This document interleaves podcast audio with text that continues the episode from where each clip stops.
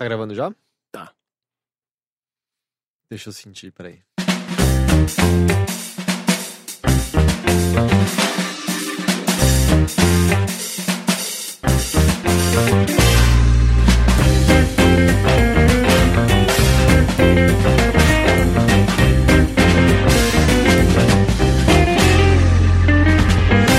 Saudações a todos, bem-vindos a mais uma edição do Bilheteria. Ué. É meio não natural falar isso. Ué, mas o que aconteceu? Começa agora a sua hora dourada nessa semana. Mas a hora com dourada nossa. era do, do Mothership. a primeira hora dourada dessa semana, Ok. de duas do total. Talvez três, se você assistir os nossos ao vivos. Todas as horas com Overloader são o quê, Henrique? Dourada. Exatamente. Mas vai ter mel no ouvido dessa vez? Ah, Espero que não, não. não, dessa vez não, dessa vez não. Droga. Dessa Tinha vez que ter uma coisa pra atrapalhar esse começo maravilhoso, né? Ah, é. Na verdade, é que eu tava pensando em fazer a continuação do Mel na orelha no Mothership, porque vai que as pessoas não ouvem, porque muita gente não ouve esse daqui, ouve só o Mothership. Tinha um comentário muito bom, vocês viram? Que Vocês Era são- tipo assim, cara, vocês são os doentes. É. Mas então eu vou dizer, a sensação de ouvir esse bilheteria não vai ser tão maravilhosa quanto de ter um melzinho escorrendo lentamente por dentro do seu Não. canal Eu, droga, eu não, auricular. não devia ter puxado isso. A sensação de ouvir esse bilheteria vai como ser ter a sua orelha tenramente mordida por um velhinho que não tem mais dentes. Ai, que gostosinho. Que gostosinho. Ele, vai, ele fica chupando, Ele assim. começa por essa ah, parte do lóbulo aqui o- e aí ele vai. O lóbulo, mas, mas Não é essa lóbulo parte... onde a gente põe o brinco? É lóbulo? É, é lóbulo. Ah, essa parte é gostosinha. Ele começa por aqui e aí hum, ele vai inteirinho assim. Eu, eu, pior que eu tenho uma coisa com orelhas, mas eu não vou falar. É. Todo mundo tem. Todo, a orelha é um ponto Não, não, mas é uma outra coisa. É, mas é meio Ah. específico. digamos. Agora a gente quer que Não, a Não. gente não. Agora a gente não quer saber. É, é melhor não. Melhor em off. Pois bem, ah, como vocês devem estar reparando, o Caio Teixeira não está entre nós.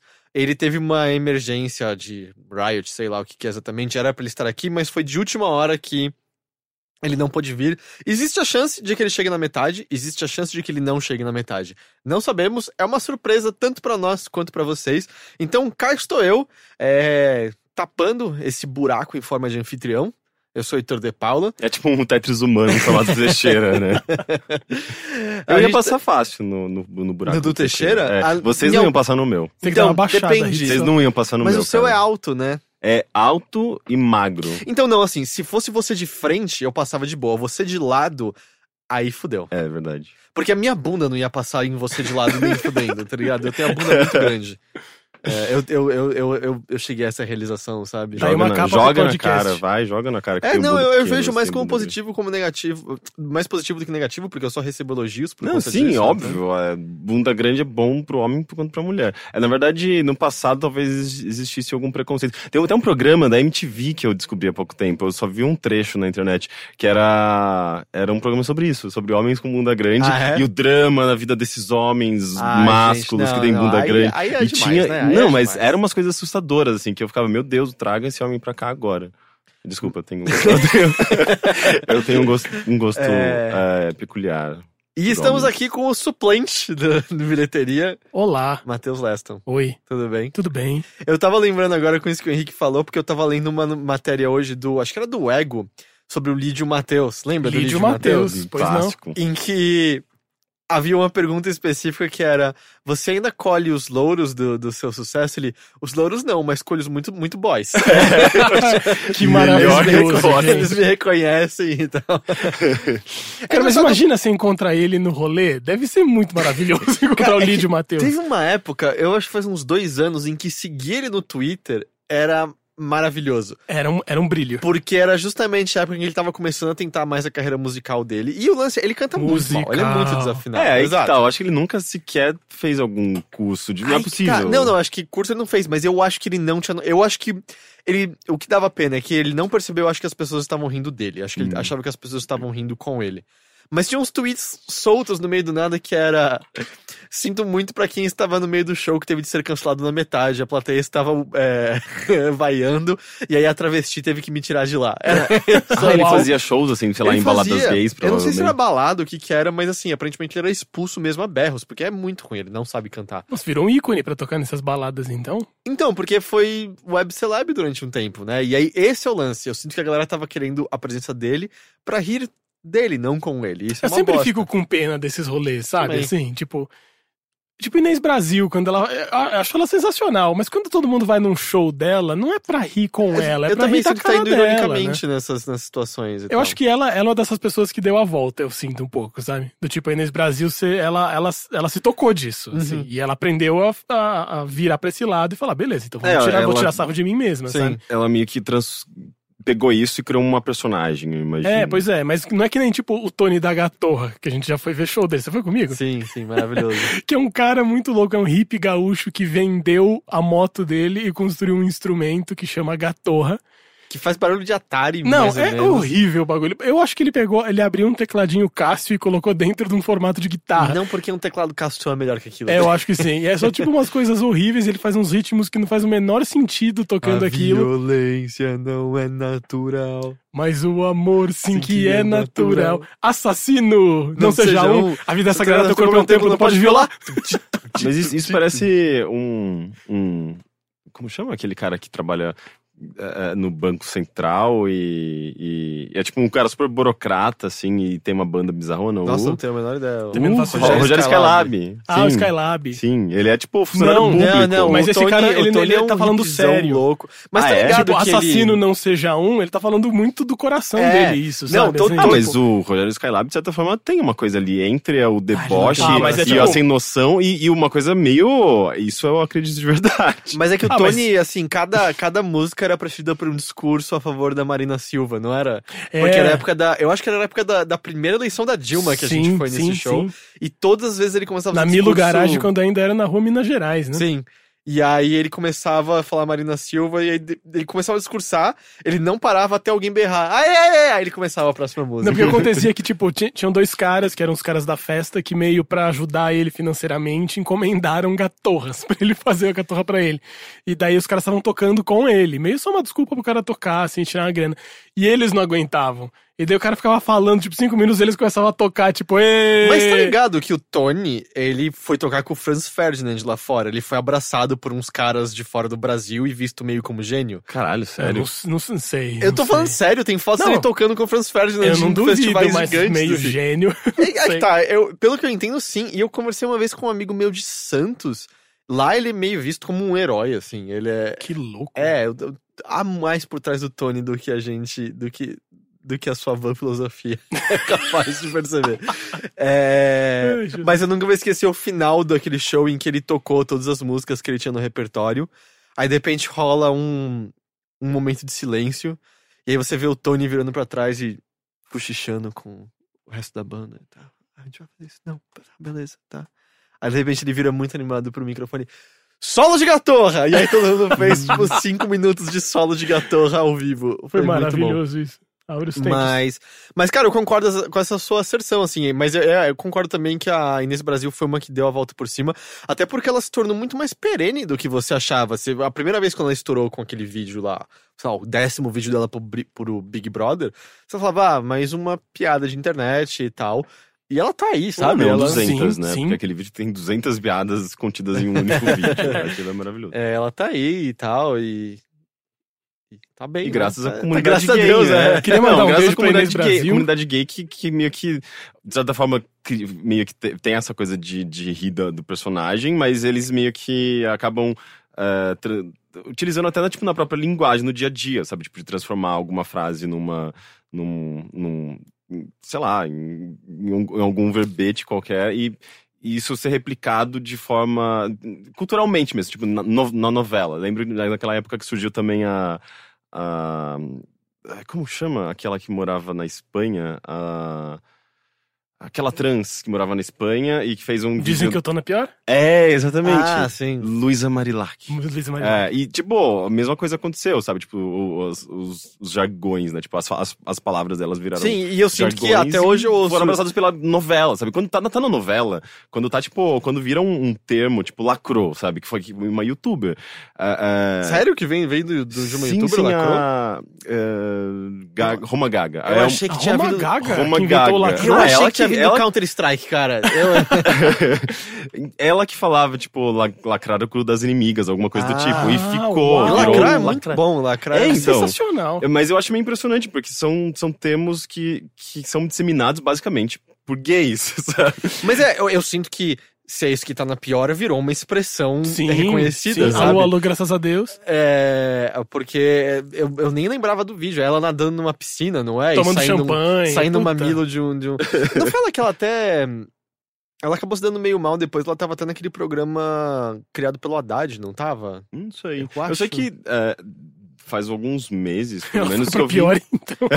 é, não, porque, não- porque o Haddad fez um programa de assistência Sim, a, sim. a travestis. O de não braços fez? abertos É, ou de- eu não não? sei de braços abertos eu acho que é pra moradores de rua. vi- É, porque esse daí eu lembro que na químicos. época foi criticado, porque obviamente as pessoas estavam falando, olha, só o que faltava, bolsa travesti, sabe?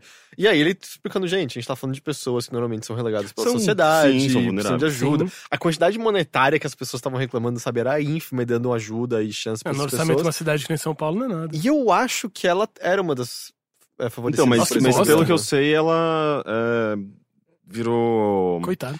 é, tem, tem, um, tem uma. Um, um- hotel.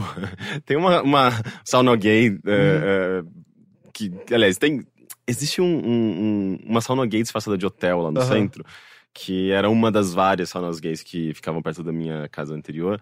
E eu sei que ela trabalha lá como, tipo, chefe das faxineiras, sabe? E é um trabalho ok, sabe? Tipo, ela é um, é um trabalho como qualquer outro. Uhum. E eu lembro que eu já vi, eu já vi entrevistas com ela dizendo, tipo, ah, eu tenho orgulho do meu trabalho atual, é uma coisa que eu sempre quis. Tipo, ter um trabalho como qualquer outro, sabe? E não necessariamente ser relegado à, à, à prostituição. Eu sabe? posso Que é uma tá coisa que é um viajando, caminho que é- que é meio.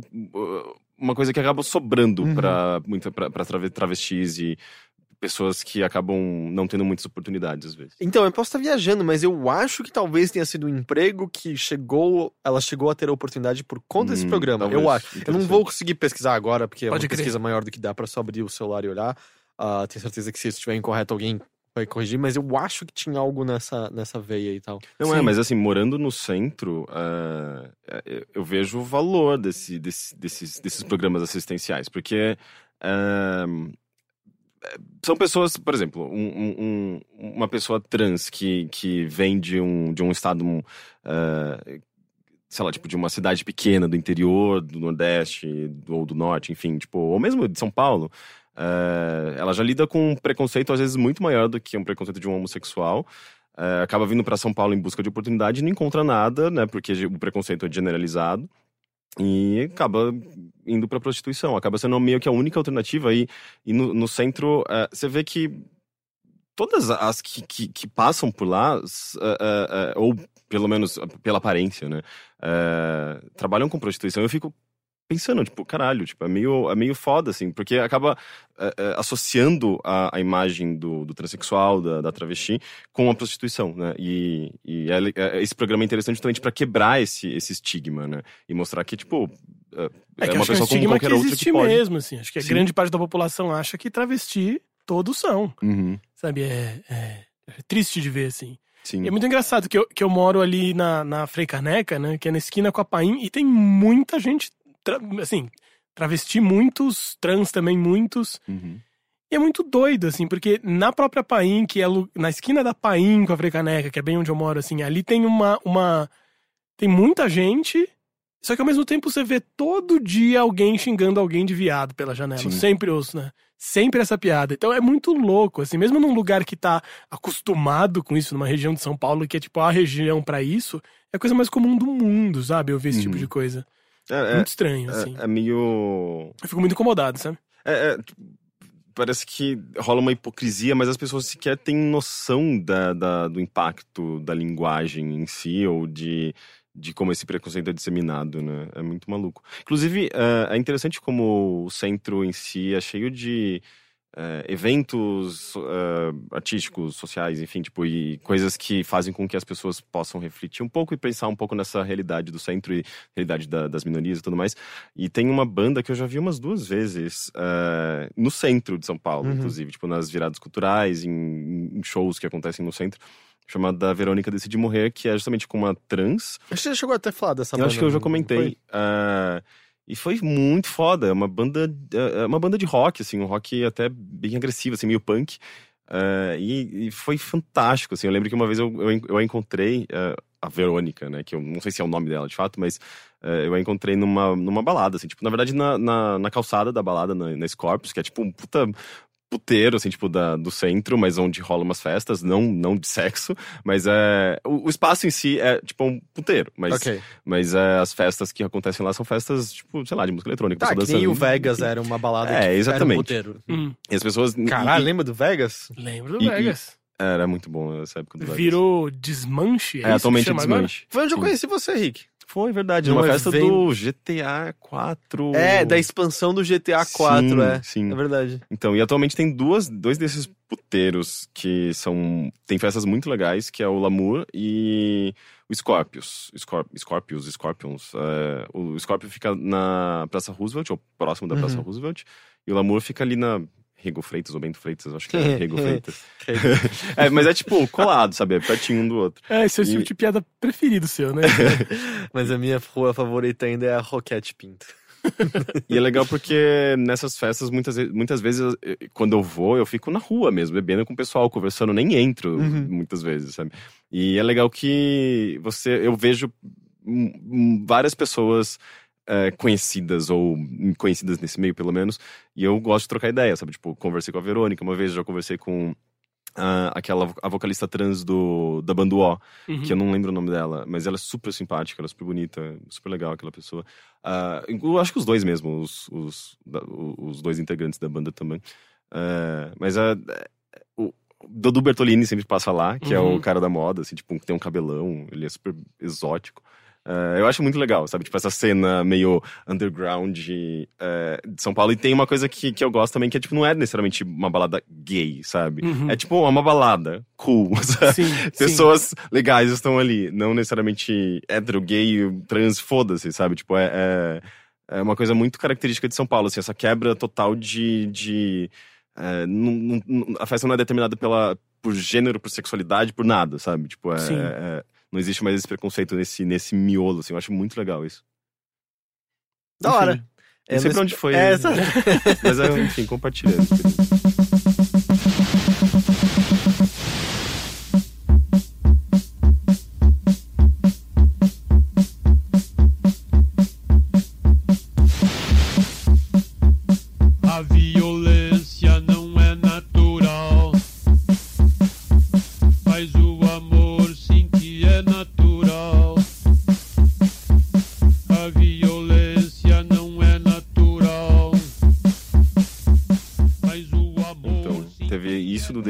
Pelo menos agora parou. E tem um, desde manhã, não constantemente, mas de vez em quando, é, algum músculo do meu olho esquerdo, existem músculos ao redor do olho, não do olho em si, é, ele, ele tá pulsando sozinho, sabe? Sim, isso, isso é estresse. Então, eu, eu procurei na internet, eu, eu já imaginava que seria estresse, mas aí que tá, eu não me sinto estressado hoje. É, eu sei. Talvez a- a- o acúmulo das últimas Uhum. semanas, eu me mudei, foi estressante. Mas é, esse final de semana eu consegui relaxar pra caramba. assim. Pois é, mas é que eu, eu acho, eu não vou conseguir também, não, não sou médico, apesar de tudo que eu já disse nesse podcast até hoje leve você a pensar o contrário. mas eu acho que não é uma coisa tão simples quanto relaxar uma semana. É uma se- um, um fim de semana e já tá tudo zerado. É, Tanto que é o imagino. lance que falam, né? Que, cara, você vai tirar férias, é, demora tipo uns 10 dias de você viajando pra sua cabeça relaxar de vez e tal. Né? Sei lá, eu tive um fim de semana muito de boa. Eu deixei de ser ansioso por conta disso. Não, sabe? É, não é, uma assim construção, funciona. é uma É. coisa lenta. Mas é, eu acho exatamente, aí você acabou de se mudar e tal. É, tenta tomar menos café, talvez É, também. eu acho que eu deveria. eu acho que isso ajuda. Tenta. Você não tem TV no seu quarto, tem? Não. É, isso é bom. É, tenta não olhar o celular antes de dormir.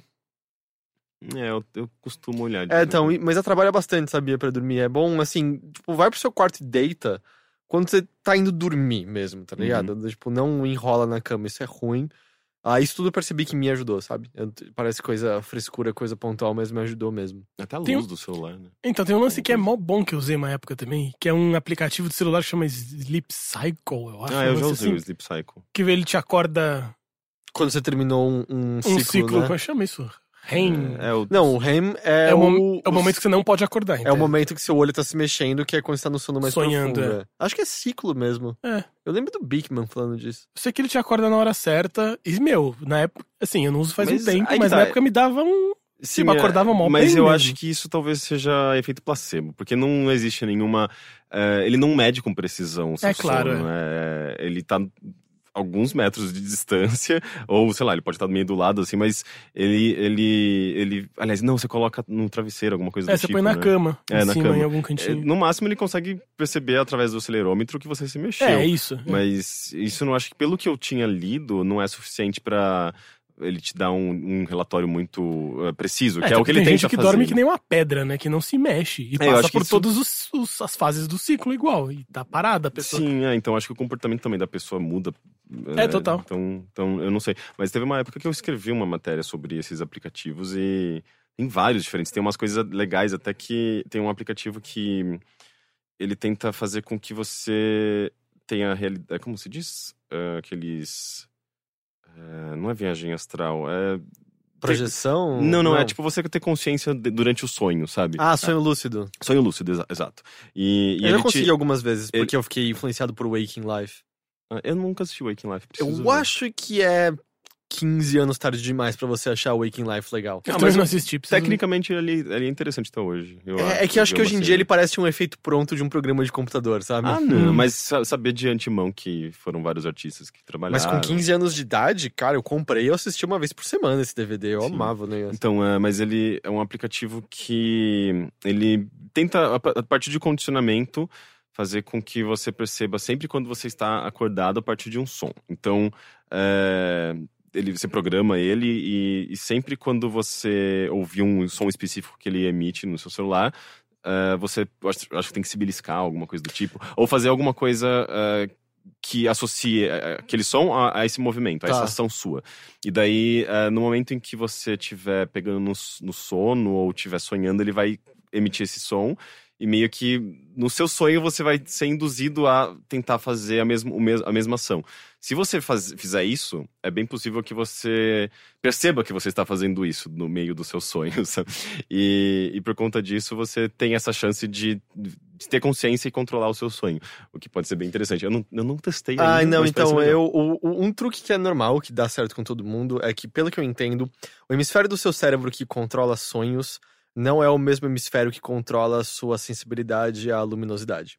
Então, isso é uma coisa que provavelmente já aconteceu muitas e muitas vezes em seus sonhos. Você mexer em interruptores, tentar trocar luz, é muito difícil. Demora muito para o seu sonho registrar.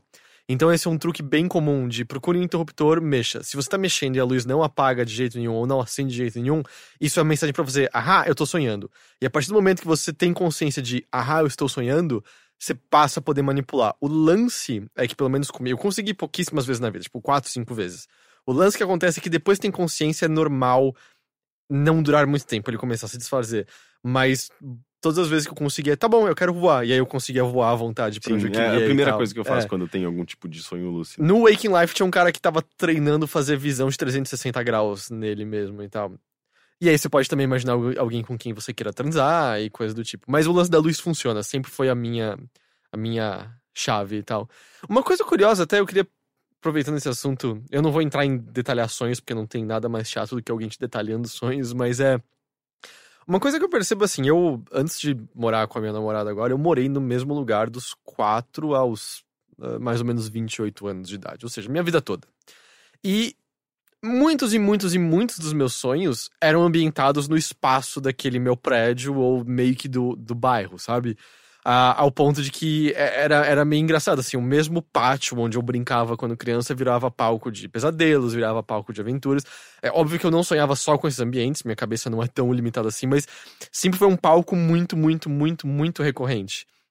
E a outra coisa que eu percebi é que eu tenho uma conformação específica de São Paulo nos meus sonhos que eu volta e meia dirijo por, sabe? É, acho que é meio calcado nos meus medos, mas a marginal é tortuosa e tem loopings e eu já visitei ela várias vezes. A Nossa, parte do- vira estantes, É, né? não, Marginal Pinheiro. Sim, é porque era o meu medo de dirigir no começo e a Uhum. marginal. Minha medo. Ah, cair no Castelo Branco, só se perder pra sempre. Tan, tan, tan, sabe? É, Cai o meu Rio, bairro é de uma maneira específica, eu reconheço o que minha cabeça interpreta como Vila Madalena. E o que eu achei curioso é que agora que eu tô morando em outro lugar, há um ano mais ou menos, esse novo ambiente tá começando a aparecer também em formas de rua nos meus sonhos. Tipo, eu tô começando a dirigir pela minha interpretação daquele lugar em sonhos.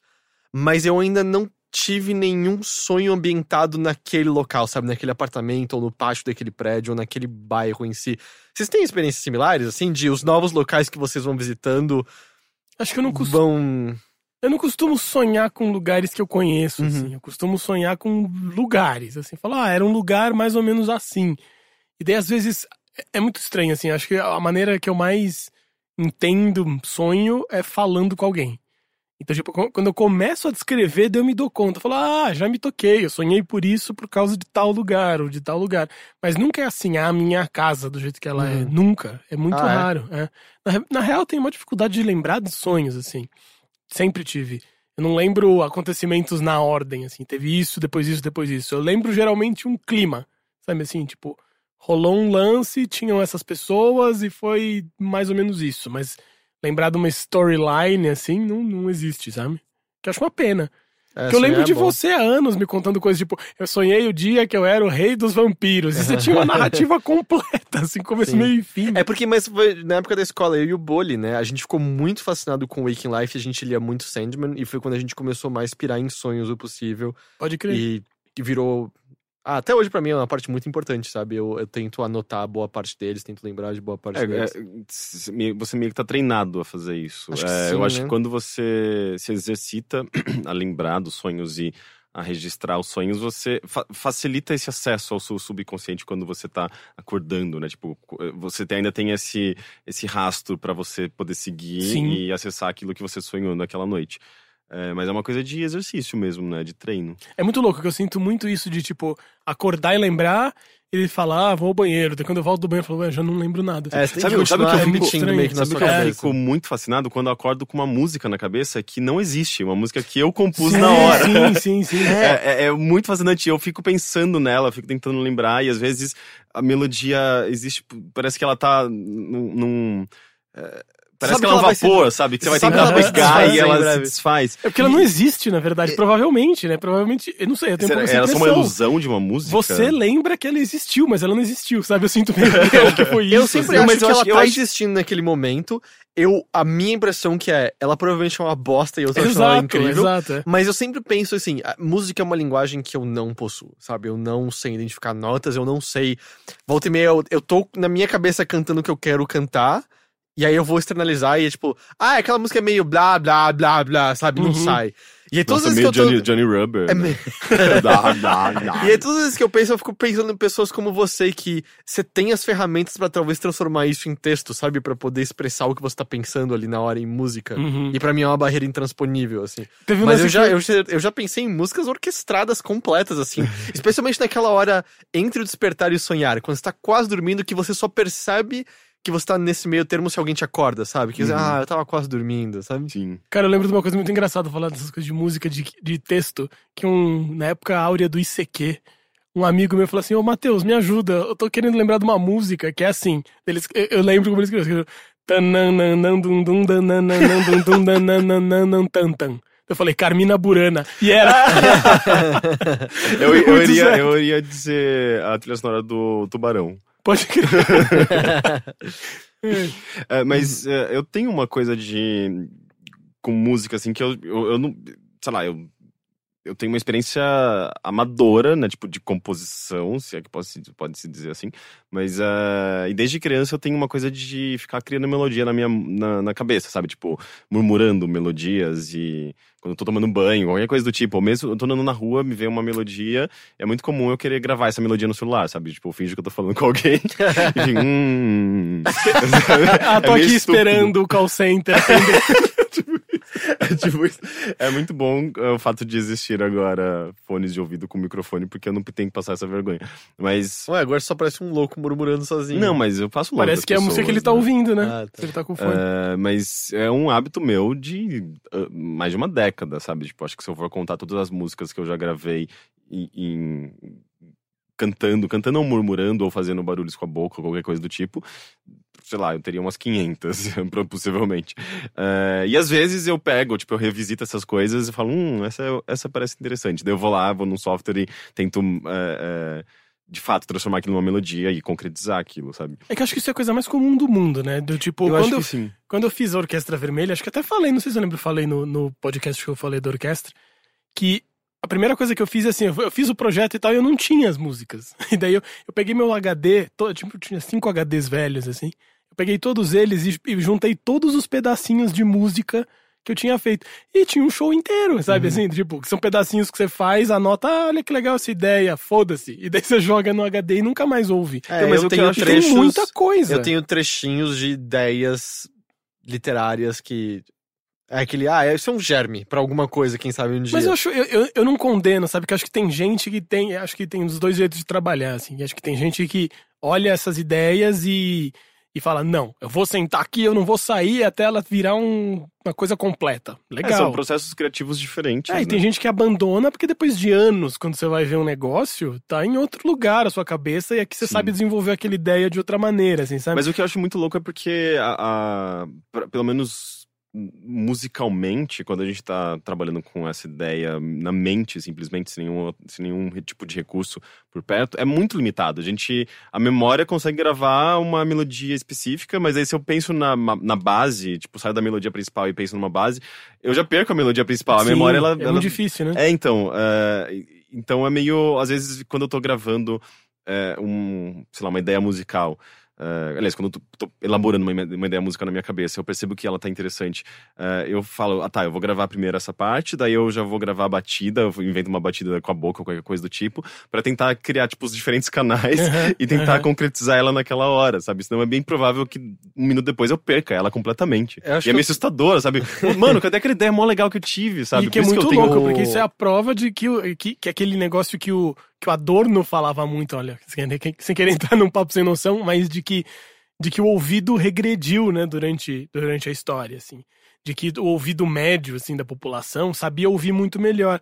Tem histórias de compositor, eu não lembro, acho que é o... o- O Handel, eu acho, alguma coisa assim, dele ouvir uma. e, e ver um recital de alguma coisa, ficar apaixonado, ouvir, chegar em casa e transcrever. E Uau. lembrar inteiro. É, mas porque- aí a gente tá falando de alguém que. Não, mas é que hoje é em um dia isso capaz, é... né? Mas é que hoje em dia isso é impensável, sabe? Uma coisa, um exemplo que ele dá que eu acho que é muito verdadeiro é do tipo quando você ouve uma, uma peça, qualquer peça musical, assim. Se o tema toca um tema, daí depois lá na frente toca uma variação desse tema, sabe? Provavelmente as pessoas do século XVIII deviam notar isso. E É, hoje em eu dia não noto. notam, assim. Sério? Eu não noto. eu mas é percebo. muito mais difícil. É muito mais raro as pessoas notarem. Porque é muito diferente a relação que a gente tem com a audição. Porque pensa Uhum. como era, né? Você ouvir uma música. É, você só podia ouvir quando interpretado na sua frente. Pois é, então provavelmente né? você ouvia uma música uma vez, na, sei lá, uma peça, uma vez na sua vida. Se você tivesse sorte da orquestra tocar de novo a mesma música, mas era uma raridade, É sabe? verdade, né? Era uma outra relação que as pessoas tinham. Então não A era mais assim. etérea das artes, né? ah, sim. Mas do tipo, é, é, é isso, assim. Hoje em dia a gente já, é uma arte que realmente é a mais etérea das artes, talvez, mas que hoje em dia tem tanta música que a gente passa e o ouvido não, não sabe. Passa e vai embora. É meio banal, né? Você até É. precisa, porque você é alimentado de música que você não quer ouvir corriqueiramente, né? Exato, porque eu acho que das artes, é, de fato, a gente tem que conceber que eu acho que a arte que foi mais é, vítima do, da indústria foi a música. É. né? A indústria Uhum. cultural pegou muito pesado na música, né? Uhum. Do tipo, com artes plásticas. É muito louco, né? Assim, do tipo, quando você vê essa coisa de música experimental, música contemporânea e tal. Você vai falar de artes plásticas, as pessoas acham esquisito, sei lá, acham coisa de artista maluco. Uhum.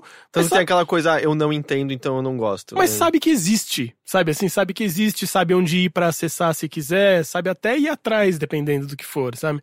Música erudita, as pessoas acho que nem sabem que existe música erudita contemporânea, sabe? Rolou uma cisão na música muito profunda, assim. As pessoas associam música erudita com música clássica. né? Exato, com música do século XVIII e tal. E tem música sendo composta até hoje, né? Enfim, e é muito louco pensar nisso, assim. O que aconteceu com a música em especial que ela virou uma mercadoria muito mais do que as outras artes. Claro que a indústria da arte, artes visuais, gera milhões e milhões, né? Mas acho que não é na mesma escala da música, Não, e é diferente né? quando você pensa o, a música apropriada para estar acompanhando o comercial do carro e como você passa a associar aquela música, aquele produto dessa maneira. Sim. A criação de slogan, sabe? Tipo, slogan é meio. Slogan, na verdade, é um jingle, mas especificamente Jingle. eu tô pensando. Mas eu acho que é mais do que isso. Acho que nem é música utilitária. A própria música virou um bem de consumo, né? Assim, disco, LP, gravadora.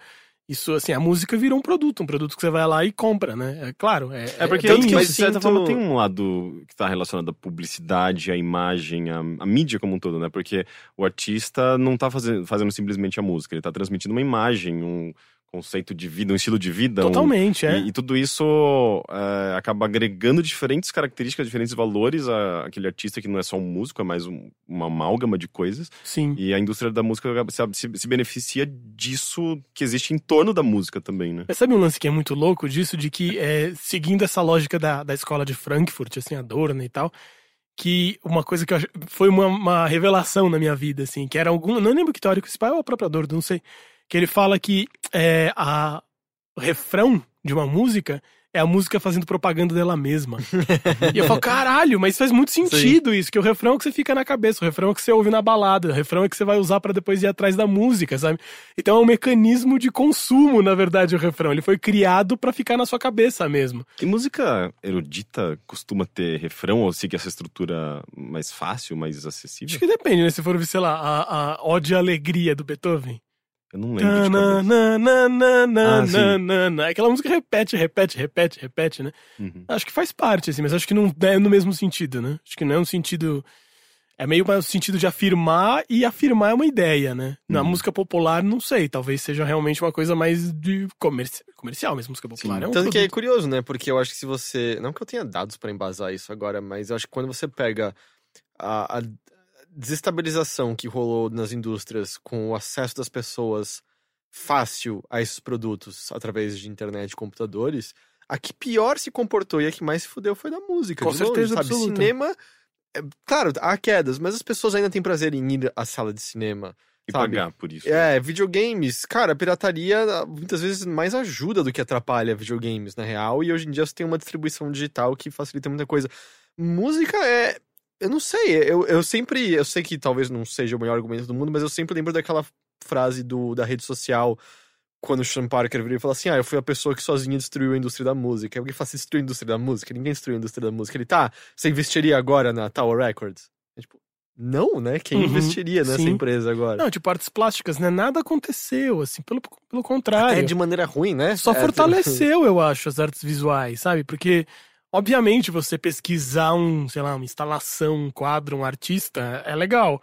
Mas não tem absolutamente nada a ver com a experiência de ver o trabalho pessoalmente, né? Mas ninguém, Nunca É, substituiu. eu digo, ninguém acha que ver uma foto da Mona Lisa vai mudar a experiência de. É, tipo, tinha ver- livro de arte até então e, sabe, os museus continuavam com É pessoas. porque o- a, a- a música, pelo menos digitalmente, ela é muito fácil de ser reproduzida e é muito simples, a- até em termos de, de tamanho de arquivo. É, Sim. É, é- é- é pequeno, é fácil de baixar, é fácil de reproduzir. ah, Os arquivos do MP3 conseguem reproduzir com o máximo de fidelidade, sem, pelo menos pro, pro público comum, né? É, É. Não, não me comece com flex. tá? Inclusive tem um, tem um- tem um texto do ah, sobre a reproduti- reprodutibilidade técnica da arte, não sei o que. Você lembra? Do Benjamin. Do Benjamin, eu lembro de, de, de ter Ah, lido esse texto. Né? É, é arte na era da reprodutibilidade técnica. Sim, É, sim. É, certamente tem alguma coisa aí que. que E é nisso que também entra as loucuras, tipo. O Kunz, Jeff Koons, É. o artista. que ele É. acaba dialogando com isso, mais ou menos, né? É que aí que tá, né? Tem esses artistas que é muito legal, assim, de que, que são na trave, né? Quer dizer, o Koons. Jeff Koons é difícil, né? Que, Eu não gosto, mas eu entendo. é, eu também detesto, acho horrível aquilo, mas aqui tem esse lance, né? Você não sabe se ele é um cínico ou se ele é. Ingênuo. É, assim, se, se ele tá sendo crítico ou se ele. Porque é muito louco, assim, todas as palestras que ele dá, são vários artistas que fazem isso, né? Damian Hirst também, que o pessoal deve conhecer pela causa da caveira de diamantes e tal, né? Eu não coisas conheço, assim. acho. Damian Hirst é o que fe... é um dos caras mais caros do mundo. O Jeff Koons é o cara que vendeu a pintura mais cara de um artista vivo, assim, é uma coisa descomunal. E é do tipo um piu-piu gigante, sabe? Umas Ele tem, coisas ele, assim. tem, ele tem um, por exemplo, um, um negócio, não sei se você já viu. Imagina um piu-piu, cuja aparência é ser um piu-piu inflável desses de piscina, mas na verdade tipo o negócio. o pato da, da, da- Tipo o pato da da, Fiesp. Fiesp. Exato, Só que na, exato. E assim, tem até as, as ranhuras como se fosse um negócio de borracha, mas na verdade é um treco de ferro pesado pra caralho que se cair na tua cabeça e te mata. É, tipo, ele, ele copia no aço é, coisas de da, da bexiga, entendeu? Uhum. Então tem uma coisa assim da imagem, da reprodutibilidade da imagem, justamente, assim, de gastar uma imagem. Mas aí que tá, você vai ver todas as, as falas dele, ele é só afirma que não, ele acha bonito mesmo, ele gosta daquilo, não tem crítica. E eu não sei até que ponto tem ou não, sabe? Mas uma coisa que eu vi muito recentemente que eu achei muito legal é. Que acho que se for pra falar disso, tem que falar do Andy Warhol, né? Não É. tem jeito. O Andy Warhol é o, é o centro disso. Que também tá num meio termo bizarro, porque só que o meio termo dele é quase Ele é um picareta em certa medida. Então, só que ele sabe? é um picareta gênio, assim, Uhum. sabe, por um lado, porque é, eu vi uma palestra de um, de um, um crítico de arte muito bacana, assim, que ele falava de uns artistas que ele chamava de dobrar a aposta. Que ele, ele, ele começa falando uma coisa muito bacana, assim, ele conta, essa história de que ele tá, é um debate político, acho que na Espanha, se eu não me engano, e daí o cara vira e fala assim, meu, na real, na verdade, verdade é um debate político, não tem nada a ver com arte, né? E ele fala, se você pensar coisas da esquerda hoje em dia eram políticas de centro e da direita, tipo, há anos atrás, sabe? Do tipo, se você acredita em meritocracia, se você acredita que isso tá certo, você tem que acreditar que todo mundo parte do mesmo, mesmo nível. Então, o que, que é isso? Ah, taxação das grandes fortunas por causa de herança, que é pra começar todo mundo no mesmo lugar. Ensino básico pra todo mundo igual, babá, babá, saúde básica, babá.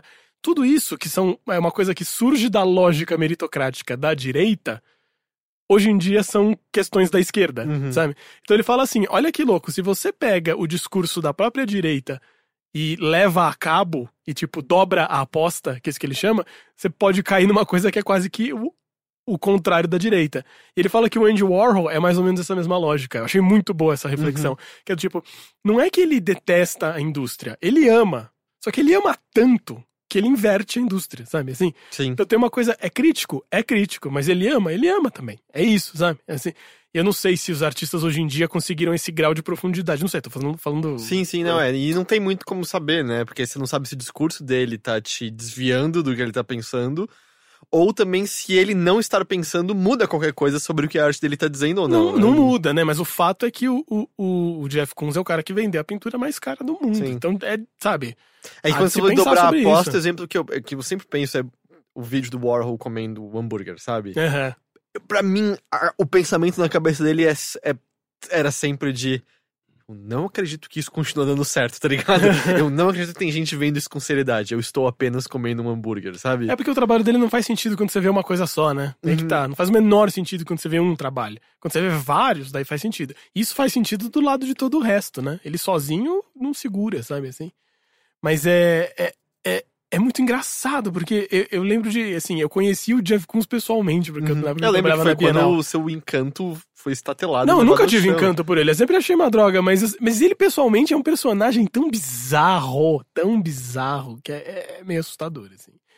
E é engraçado pensar nisso, que há uns dois anos atrás teve aquele leilão da Christie's, que é uma casa de leilões, né? Que era bem na época que todo mundo tava falando da crise mundial, da crise financeira mundial. E entrou no Guinness como o leilão que adquiriu mais. que, que, juntou mais dinheiro da história, sabe? Peraí, crise, né? Que coisa louca. Esse mundo da arte tem uma coisa muito sinistra nele, né? Que ele consegue andar paralelo a essas crises.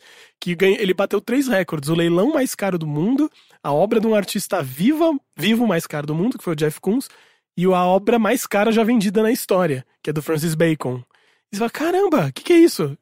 Como assim o mundo tá mal? Crise pra algumas pessoas, né? É muito louco isso, né? Muito sinistro. Sei lá, eu acho que é sinistro.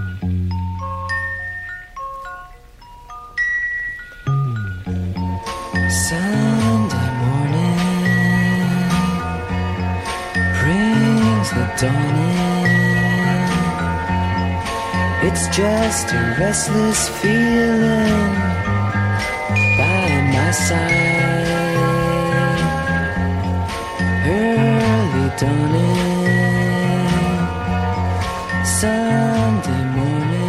Lembra quando a gente sentou? Vocês dois questionaram, eu não sei se eu tenho muito a dizer. Ahn, após essa discussão, Rick, vamos então talvez pra, pra pauta mais comum. Perdão, eu não tenho uma maneira mais suave de fazer essa transição. um Começou, outro. começou. Na Foi- verdade, eu vou fazer o seguinte: enquanto eu transiciono, eu vou tirando a roupa, assim ninguém percebe tão bem. Rick, é. Peraí. Ok.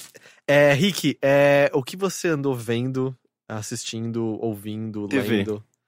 Que... Sério? Sério, tipo, fazia muito tempo que eu não assistia TV. Tá e o lance Xuxa é ainda? que. Oi? Passa Xuxa aí. não, ainda bem, eu não aguento mais ficar. Eu, eu- eu queria, eu queria que simplesmente a gente abandonasse certas.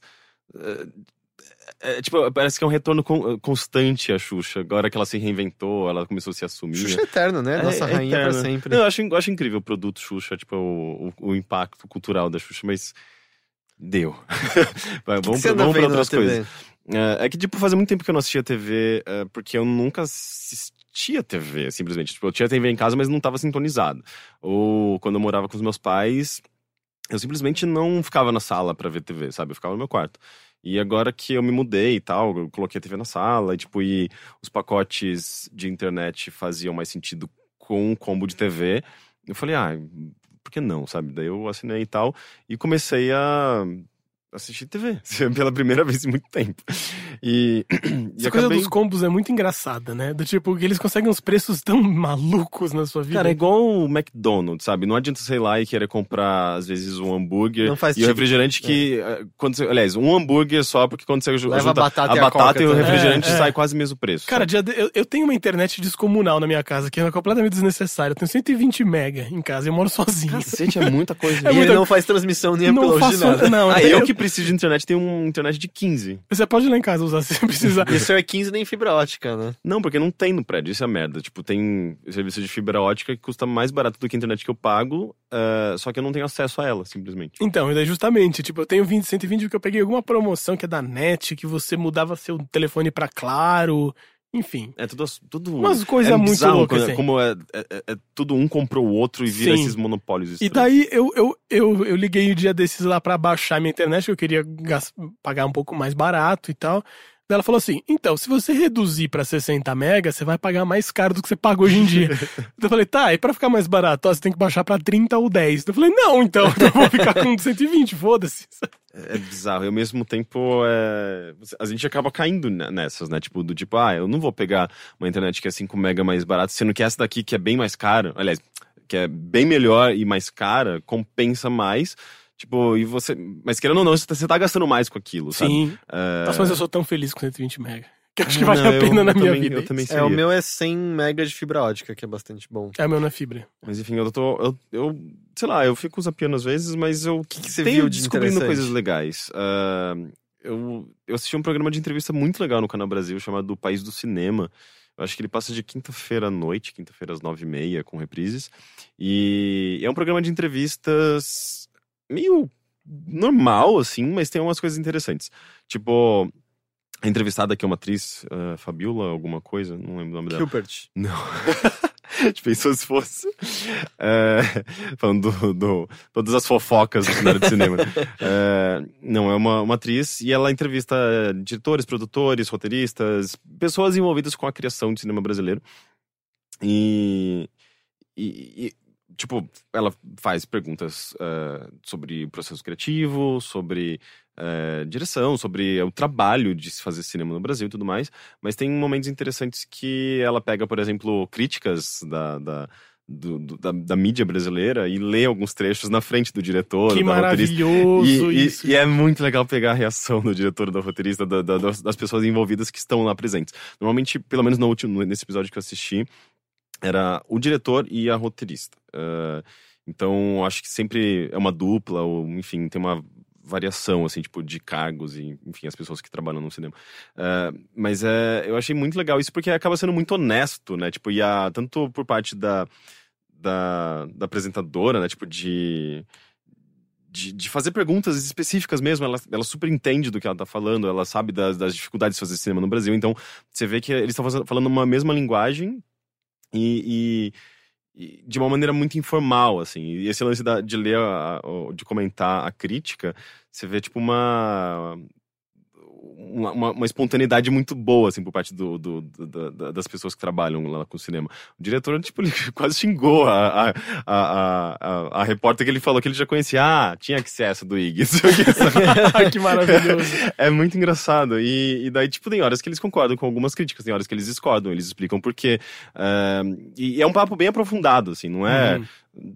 sei lá, um- um- uma sessãozinha lá, tipo, do programa, sei lá, tipo, um programa de notícia qualquer da CBN ou da Globo, não sei o quê, que eles dão, dedicam 10, 5 minutos pra conversar com o diretor, sabe? É uma hora de programa, um- pelo menos 40 minutos, alguma coisa do tipo. Então, eles se aprofundam bastante. ah, e é legal que é sempre sobre um filme específico, né? Então, Uhum. esse episódio que eu, que eu assisti, por exemplo, esse programa que eu vi, era. Eu não lembro o nome do diretor e da roteirista, mas o filme era o A Busca com o Wagner Moura. Que eu acho que é um filme recente. Mas pelo que eu sei, eles também entrevistam eh, diretores de filmes mais an- antigos. E eles vão intercalando com cenas do filme, eles comentam essas cenas. É legal que o diretor do programa participa, às vezes, do, do, do backstage, sabe? Tipo, eh, a- os próprios câmeras filmam os câmeras e a produção por trás, sabe? Tipo, numas silhuetas, assim. E o pessoal conversando, tipo, de, de longe mesmo, sem microfone. É super... Parece dar esse clima de improvisado e de que... Oh, é um programa de TV, não tem nada, a gente não tá escon- escondendo nada, sabe? A gente tá conversando aqui e todo mundo gosta do assunto, sabe? Uhum. Então é, é tipo quando o, o Matheus tá na edição, a gente tá conversando alguma coisa, a gente pergunta uma coisa pro Matheus, o Matheus entra, puxa o microfone assim e fala alguma coisa. É esse nível, assim, tipo, de. É, de tem uma soltura, sabe? Tipo, não é nada preso, assim, é super legal o programa, eu gostei pra caralho. É, e justamente isso também, pra caralho, sabe? Eles falam palavrão, não tem. É o Canal Brasil, né? Tipo, é a linguagem do povo, assim, tipo, não, não, não tem, não tem Eles máscaras. transam no meio da entrevista, tem Canal É. Brasil, tem peitinhos do Mas nada. eu, eu gosto disso. nenhum. Era uma coisa que eu gostava na MTV, por exemplo, sabe? Tipo, não tem muitas. eh, uma tentativa de, de, de ser educado, ser polido, sabe? Tipo, é, é uma coisa de, de falar a linguagem do público, sabe? De- do público que tá assistindo. Eh, eu gosto disso, é uma honestidade. O que mais que eu tenho visto? Meu, eu tenho visto o Globo News. tipo, eu fiquei procurando, tá, eu quero ver coisas sobre política. E Ah, Não é, tem- Globo News é um ótimo lugar. então, mas é que tá, eu tenho tentado manter o meu, meu senso crítico, sabe, enquanto eu assisto. Então, é, a informação tá lá, eu sei que na verdade existia um filtro bizarrão, tudo passa por um É filtro no bom Globo conhecer News, o né? inimigo. É, É, bom. mas o É, problema, então. o problema é não é nem toda informação está lá, né? Se você depender dele, você Então, não vai nem exatamente. saber das passeatas. Exatamente. o É, TV. eles louco, né? mostram aquilo que é do interesse da Globo, de certa forma. É, mas eu, por exemplo, eu acompanhei a. Eles transmitiram a, a depoimento inteiro do, do Lula, né? Quando ele foi é, é, indiciado e tudo mais. E. Aliás, ele foi indiciado? Foi, né? É, ele tava. Sim, ele, sim eu dá pra dizer ele- que foi ele- indiciado. é, não, bom, na verdade sei. ele não foi indiciado, ele foi. é, é, confirmaram que existia um. Uhum. Eles estavam envolvidos. Sim, fizeram num- um diagrama lindo lá. Nossa, aquele diagrama, cara. Aquilo foi maravilhoso. Cara, eu gostei. Até Mas- o Reinaldo Azevedo tava zoando aquele negócio, você não viu? tinha como, a internet. Até o Reinaldo Azevedo tava falando daquele negócio. Mas Nossa, enfim. se o Reinaldo Azevedo tava falando, é porque, o porque bagulho o é muito negócio grave, é- né, bicho? Apesar que ele pariu. anda meio desesperado porque ninguém mais liga pra ele. É porque né? será, né? Mas é muito bom que um amigo meu postou assim, é, em vez de escrever, ele escreveu fora PT, e daí entre parênteses ele colocou um outro P, tipo, fora PPT, de PowerPoint. Mas enfim, eles transmitiram a- o depoimento inteiro do Lula, então eu pude acompanhar Aham. por ali. No- possivelmente tinha na, na internet também, mas enfim, ali tava. ah, tava eu podia ver em HD, por exemplo. Ah, mas tem coisas legais. O lance é você saber como que você absorve aquilo e não simplesmente ter a Globo News como sua única fonte de informação, né? Tipo, é você. eh, você quer fazer um equilíbrio? Então você, tipo, você vai ler a Carta Capital e ver o que a Globo News tá dizendo, sabe? Eu acho que É, você porque consegue também ter é, um... se você só ler a Carta Capital é a mesma coisa Exatamente. que você só vê Globo News Exatamente. lado. Exato, é. O lance é você saber o como cada veículo transmite a informação. Eh, e porque cada, cada veículo vai ter seus próprios filtros, seu, sua própria É. perspectiva. Ou você pode não ler nenhum dos dois, tentar ler uns mais ponderados. Não Sim, sei, é. ler o Nexo, talvez. Mas o Nexo, ele, ele é muito factual, né? Não é, não é muito sobre a cobertura rotineira da política, do, da economia, não sei, assim. É... Eu gosto muito do Nexo, mas eu, eu sinto que o Nexo é mais sobre... é, informações interessantes que você jamais imaginou, que eles conseguem tirar umas pautas não sei da onde, assim, eles são muito criativos e, e- e- espertos, assim, na, na, na criação e na elaboração dessas pautas. Mas eu tenho a impressão que eles não abordam, assim, o, o, o geral, assim, não dá um panorama... Se dá, é meio, é meio, é meio mastigado, assim, então não sei. Eu, embora eu goste muito, não é uma crítica necessariamente. É, mas enfim, eu tenho achado interessante essa, essa minha relação nova com TV. Até porque eu sempre fui muito desligado, assim, de TV e ao mesmo tempo, talvez por consequência, muito desli- desligado do meu próprio meio, assim, tipo, às vezes eu não sabia da, da porque as pessoas falavam de determinada pessoa, sabe? Eu vi uma entrevista com a Anitta, por exemplo. com, era um programa na, no GNT, se eu não me engano. Com... Mas a Anitta já, já não tá mais no Lofote agora, não? Agora é Não, Daya, cara. O negócio é Daya Eu agora. nem faço ideia. Eu também é. não faço Daya é a nova Anitta. É- Era... Tem a Ludmilla também, né? Que é uma, Essa eu não uma conheço, cópia essa de eu Anitta. Então, a Daya é tipo uma nova Anitta que estão empurrando pra ser como Anitta e é uma. Comunita. E ela. e ela meio que tá sendo produzida meio que junto com o Just Dance. Ela Ah, tem músicas exclusivas pro Just Olha Dance. a indústria da música aí que a gente tava Mas é muito É, não, louco, né? total. Algum artista criado pra ter já a música pro jogo que vai te Ah, chamar a mas atenção. é, é assim, é assim. Então, mas, mas eu achei interessante, porque eu- eu- o máximo que eu já tinha visto de Anitta, assim, tipo, dela falando alguma coisa, foi num programa livre, que por alguma razão também tinha assistido. Programa livre? Sim, existe. Fala, garoto. Não, Passa- não, passa de peraí. madrugada. Você tá falando sério? Existe programa livre hoje em Sim, dia? sim, sim. Isso. Mas eu acho que eu, Sério? eu Mas só acho que vi... não chama programa livre, tem outro nome, né? Ah, é o não Serginho Grossman, mas Ah, é você tá falando altas horas. Altas Isso que eu ia horas. falar, cara, porque quando o programa livre acabou, eu não sei se a Anitta Caralho, tinha eu- nascido eu ainda. Cara, idade eu, eu lembro né? até o, o- Não, é- o logo do programa É, livre na é minha cabeça. que Aquele vocês dois- com escrito em vermelho. Então, assim. é que vocês dois começaram a falar, caralho, existe programa livre? Ah, que tá pra mim é sinônimo de Serginho Grossman. É, então. Mas é que depois foi a Babi que apresentava. É verdade. Nossa, é real. É. Eu nem sei mesmo por onde ela tá. Mas eu acho que foi, na verdade, pelo YouTube que eu tinha visto um programa sobre. Mas altas horas Alguém é falava de talvez- feminismo e tal, e ela falava alguma merda ali. E. É, mas é, tipo, altas horas eu acho que é um programa que consegue ser pior do que o Domingão do Faustão, de alguma forma. Não, não Talvez. tem como, Nossa, não tem. O Altas não, Horas não é, muito Não é, ruim. cara. É muito É, eu acho que você muito, nunca, você nunca mais assistiu o Doming- Domingão do Faustão pra Também não, eu tenho que admitir que faz muito tempo, mas assim, eu lembro que Não Altas Horas me pra- Não, deixava é que Domingão do triste. Faustão é um negócio meio inacreditável. É assim, é realmente. trash É do trash. Eu acho que pior do que isso, só pânico na TV, alguma coisa do tipo, sabe? É Mas que é, a muito parte nojento. de mim admira Fausto Silva. Mas é porque- Que parte? É que porque ele tipo nem de- tenta mais, né? É, é meio é, não, louvável. exato, é meio ele parou que... no tempo, assim. Ele continua sendo a mesma figura dos anos 90. Então não, acho que ele desistiu. Acho que ele tá tipo, ah. tipo, Não, mas foda-se. os eu acho jargões que ele faz no os piloto mesmos, automático, as piadas tudo. com sogra, Mas é por isso, é, é. tudo a mesma coisa e, a- e o programa não mudou nada, assim, é, é o mesmo nível de, de de nada, sabe? Sim, é sim. tipo o mesmo uh, É, arquivo você tem que presumir- confidencial. Você tem que a presumir que o público dele não se renova, né? É o mesmo público velho que tá envelhecendo cada vez mais e É, ele vai tá... morrer junto com Exato, o público, o né? programa morre com ele, né? Eu acho que é Eu tenho muita uma curiosidade pra saber o que vai acontecer quando sair o Domingão do Faustão. o que Cara, que vai eles, acontecer eu com o acho que eles na Globo? criam, eu acho que eles criam uma nova figura, porque pensa que o sábado Ou não o era Luciano do... Huck vai pra Fala, lá. o sábado né? não era do Luciano Huck antes dele aparecer lá, sabe? Sim. E eu, eu acho que eles criam essas figuras. Mas é Ah, bizarro. impressionante. será que lá, o. André Marques pra apresentar o... Será que o- nos- André Marques. Será que nos Estados Unidos também existe essa coisa tradicional de final de semana, programas de auditório, porque domingo principalmente? Não tenho ideia. Que é, é, programas populares, né? Que é, pô, pô, vou estar em casa, eles estão tentando fazer esse apelo popular para público brasileiro. Mas enfim, eu gostei daquela entrevista. Era uma entrevista com o Pedro Bial. O Pedro Bial ele é meio meio insosso às vezes, mas mas mas eu, eu gostei, assim, tipo, É, ele ele, ele, tem- ele cutucava um pouco, Ele sabe? tem muitos defeitos. E, bom, ele é apresentador do Big Brother, sabe? É. Mas eu sinto que volta e meia um, um grande impeditivo pra ele é ter estar regimentado pela estrutura Globo. Do, tipo, ele tinha aquele Uhum. programa de debates. Mas ele tinha que trocar de tópico a cada 30 segundos, sabe? Nada podia ser desenvolvido naquele programa. Uhum. E É. aí é uma bosta. Não, não funciona esse tipo de formato pra televisão quando você tem que cortar pra propaganda dentro de um Sim, tempo sim. limite, sabe? Era uma ideia- coisa que eu sentia nesse programa. Acho que inclusive chama programa do Bial, programa com Bial, entrevista com Bial, qualquer coisa do tipo. Acho que era na GNT. Que é um, acho que da- das- dos canais da Globo, Mas acho esse que é o programa é melhor. meio novo, talvez, ou Oi? não? Esse, Esse programa, programa? do Bial. Sim, eu acho que sim. Tá.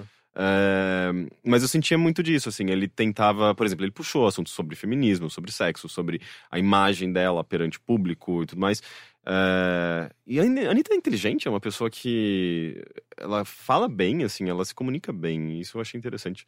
É, e, e- rapidamente ele tinha que pular, né, tipo, o assunto para ir para uma próxima, para um próximo tema. Mas, mas eu achei interessante, assim, tipo, eu tô gostando de ver TV? Me integrar a- a- a- aos assuntos populares, sabe? As coisas do meu meio, sabe? E não, e não, não somente consumir o que vem de fora, sabe? Porque eu acho isso bem ruim, assim, você só consu- consumir, consumir o que vem dos Estados Unidos ou de outros países.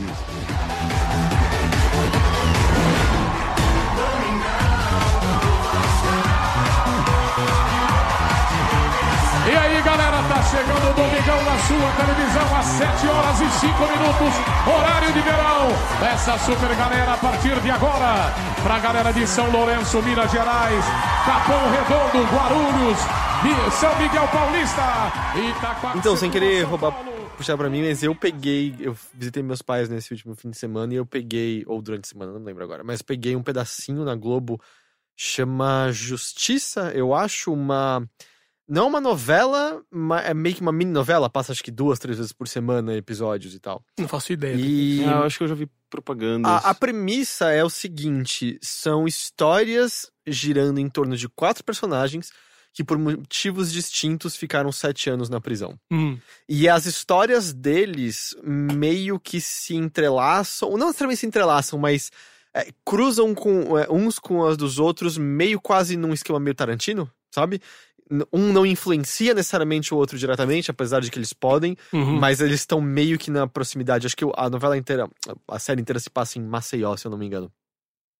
E é dessas produções da Globo que, cara, tem uma, uma linguagem cinematográfica muito melhor do que aquela da sua novela tradicional, assim. É que meio como a Avenida Brasil fazia, sabe? De, Ah, cara, mas as novelas, em geral, elas estão num nível bem Então- bom. Assim, a própria. é, como chama aqui o, o Montaninha morreu, o inclusive? Velho Chico. Velho sim, Chico. Sim, ela Tem é umas cenas muito Muito bonitas. bonito e tal. Então, é que eu lembro assim, pra mim a revolução foi na Avenida Brasil. Avenida Uhum. Brasil foi quando mudou tudo, mas o que veio depois parecia que talvez eles não estavam preparados ainda. Eu acho que Caminho das Índias veio logo depois da Avenida É, Brasil. não me lembro. Apesar de eu ter assistido e gostado de Caminho das Índias, era bem mais tradicional zona no, no seu formato e tal. É, mas esse daí ele explora de novo, sabe? Você vê desde o movimento das câmeras, é o que eles estão usando. E, e as histórias não são simples, eles não estão explorando o. Aconteceu isso, essa é a consequência. Por exemplo, uma das pessoas que vai pra cadeia, ele, ele era casado com uma. Eu não lembro agora se era uma dançarina. Ela sofre um acidente e fica tetraplégica. E ela pede por eutanásia. Não é legal, ele vai e faz eutanásia nela porque ele a ama e sabe que isso é melhor. Ele ainda assim é preso. Ele cometeu um crime? Sim. Ele cometeu um ato imoral? Uhum. Mil vezes mais discutível. É, e além de outras coisas, como um dos caras que vai preso mata a noiva porque a noiva estava o traindo. E aí, nisso, a mãe dessa noiva que foi morta começa a planejar a vingança dela para esse assassino da filha. Hum, Só que ela vê que esse cara é um pai também. E vê na relação dele com o filho aquilo que ele tinha com a, aquela, que ela tinha com a filha que foi perdido. Então nada tem uma resposta simples. Uhum. E eu vi especificamente uma cena que tava linda, linda, linda, que se passava num barzinho. E um dos personagens que é um policial, que é um policial que causa a prisão de uma da- da- das quatro pessoas que vão pra cadeia, por um motivo simples e, e- e belo, que o cachorro dele era solto e volta e meia entrava na casa da vizinha e às vezes atacava as crianças, destruía as plantações. Ah, e aí essa mulher vai e mata o cachorro dele. E aí ele vai e planta drogas na casa dela e chama a polícia pra prendê-la. Ela vai presa por sete anos. Porque é o cachorro, e tem a cena dele chorando pro cachorro dele morto e tal. Ah, e essa cena específica, ele tá nesse, nesse, nesse bar com a mulher com quem ele tá saindo. Ele já é um cara mais velho, ela não tanto, mas um pouco também. E ele tá claramente nervoso, assim, ele tá olhando em volta e ela tá até. "Ó, O que, que tá acontecendo? Você não tá prestando muita atenção na conversa. E aí, enquanto eles estão conversando, você vê pelo fundo da grade um carro chegando e parando ao fundo, é, fundo deles. Um cara sai com uma, um violão e um equipamentozinho portátil é, com, de caixa elétrica e tal. uhum. E aí ele começa a cantar e, e- e tocar, e ele meio que cola na mesa e tá cantando aquela. Mas um homem que sabe o que quer. Uhum. Sabe? Eu, eu que esqueci quem que canta. É uma Eu- música bonita. Eu não sei. como. E aí ela, o que que é isso? E aí ele puxa ela pra começar a dançar e não que não haja cortes, mas há uma câmera contínua assim seguindo a dança deles e o cara cantando e, a, a música é meio diegética, claramente tem um tratamento, mas ela tem tons diegéticos ali. E eles dançando e a câmera mostrando o bar como um todo, até que chega no momento em que ele se ajoelha e pede ela em casamento ali. Por uma cena que, sob outras óticas, poderia ser. Ai, Cafona. olha que gente brega, olha que coisa cafona. Sei. E é extremamente linda, ela é genuína, ela é poética, a direção é bonita, assim, eu, eu, eu fiquei impressionado, assim. É só que nessas horas que eu realmente não tenho mais o hábito de ligar a televisão e eu não tenho como acompanhar o resto da série e tal. Mas me pareceu, eu espero que a Globo disponibilize talvez online depois eu consiga assistir, porque eles têm botado muita coisa online e tal. Sim, sim, verdade. É, espero que, porque aí eu assistiria, porque pelo que eu vi parece extremamente bom, sabe? Tipo, Uhum. muito, muito, muito bom mesmo, assim. Parece nível daquelas que, se tivesse no Netflix, a galera tava pirando, sabe? Tipo, caralho, olha essa série Verdade, que né? apareceu a aqui. Globo nunca liberou nada pra Netflix, né? Ah, é, eu acho que Ou eles... se tem. Eu não É porque ela faço tem o próprio sistema, não tem, de Globo Filmes? Tem o. Da Net mesmo, não tem? Tem? Porque a net é da Globosat, não é? E aí você tem acesso a streaming de Globo Filmes, eu acho. Não faço ideia. Mas, Mas, mas eu, eu acho mas que nesse... certamente não é tão acessível e tão disseminado quanto o É, então eu acho que é nesse nível, que se tivesse ali em destaque no Netflix, a galera tava. Pode ser que também que esteja, a crítica esteja pirando, é que eu, eu realmente não sei. Mas me pareceu esse nível, sabe? Tipo, se tivesse nesse. Como destaque. chama mesmo? Eu acho que chama Justiça. É, eu, eu ouvi falar dele. Eu achei fantástico, assim, o que eu vi. Da hora. I've heard there was a secret chord that David played and it pleased the Lord, but you don't really care for music, do you? It goes like this the fourth, the fifth, the minor fall, the major lift, the baffled king composing hallelujah, hallelujah. Um- uma dica, é, eu vi que vai passar na- nessa quinta-feira. Olha, é, isso é muito legal. Eu fiquei. Eu, eu, anotei na Pela minha primeira agenda. vez na televisão? É, exatamente, inédito. Eu anotei na minha agenda. Eu falei, eu vou estar nesse horário pra assistir esse filme. É, Boi Neon na- no Canal Brasil, inclusive. Boi Neon é um filme recente. Ele estava no cinema até uns 4 ou 5 meses. Ele foi su- super aclamado em alguns festivais. É, e pelo que eu entendo, eu não lembro direito da sinopse dele, mas é com Juliano Casarré, que é um ator que já fez novelas da Globo e tal. É, e eu sei que se passa, tipo, é um daqueles filmes do Nordeste, né? Tipo, com temas nordestinos, só que ele não, não, não vai no, pros clichês. É um cara que tem uma vida simples e tal, mas ele gosta.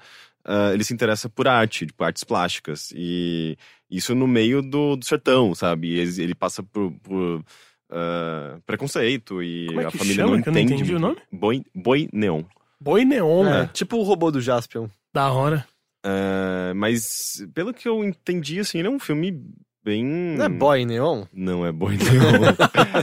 É, ele é um filme bem poético, assim. Boy Ele- Neon é o Rick. Oi? Boy Neon é o É Rick. verdade. Boi Neon. Retrowave. Você viu, aliás, o Pokémon, o Vaporwave? Mas aquilo é piada, né? Não é? Sim, é claro que é Ah, piada, bom. mas eu achei muito bom, né? É, eu achei legal. Vaporeon, Vapor, Vaporeon. É, Vaporwave. Mas enfim, fica, fica a dica. Tá bom, é porque as pessoas vão ver isso antes da quinta, que canal? No Canal Brasil, acho que na quinta-feira às 10h30, se eu não me engano.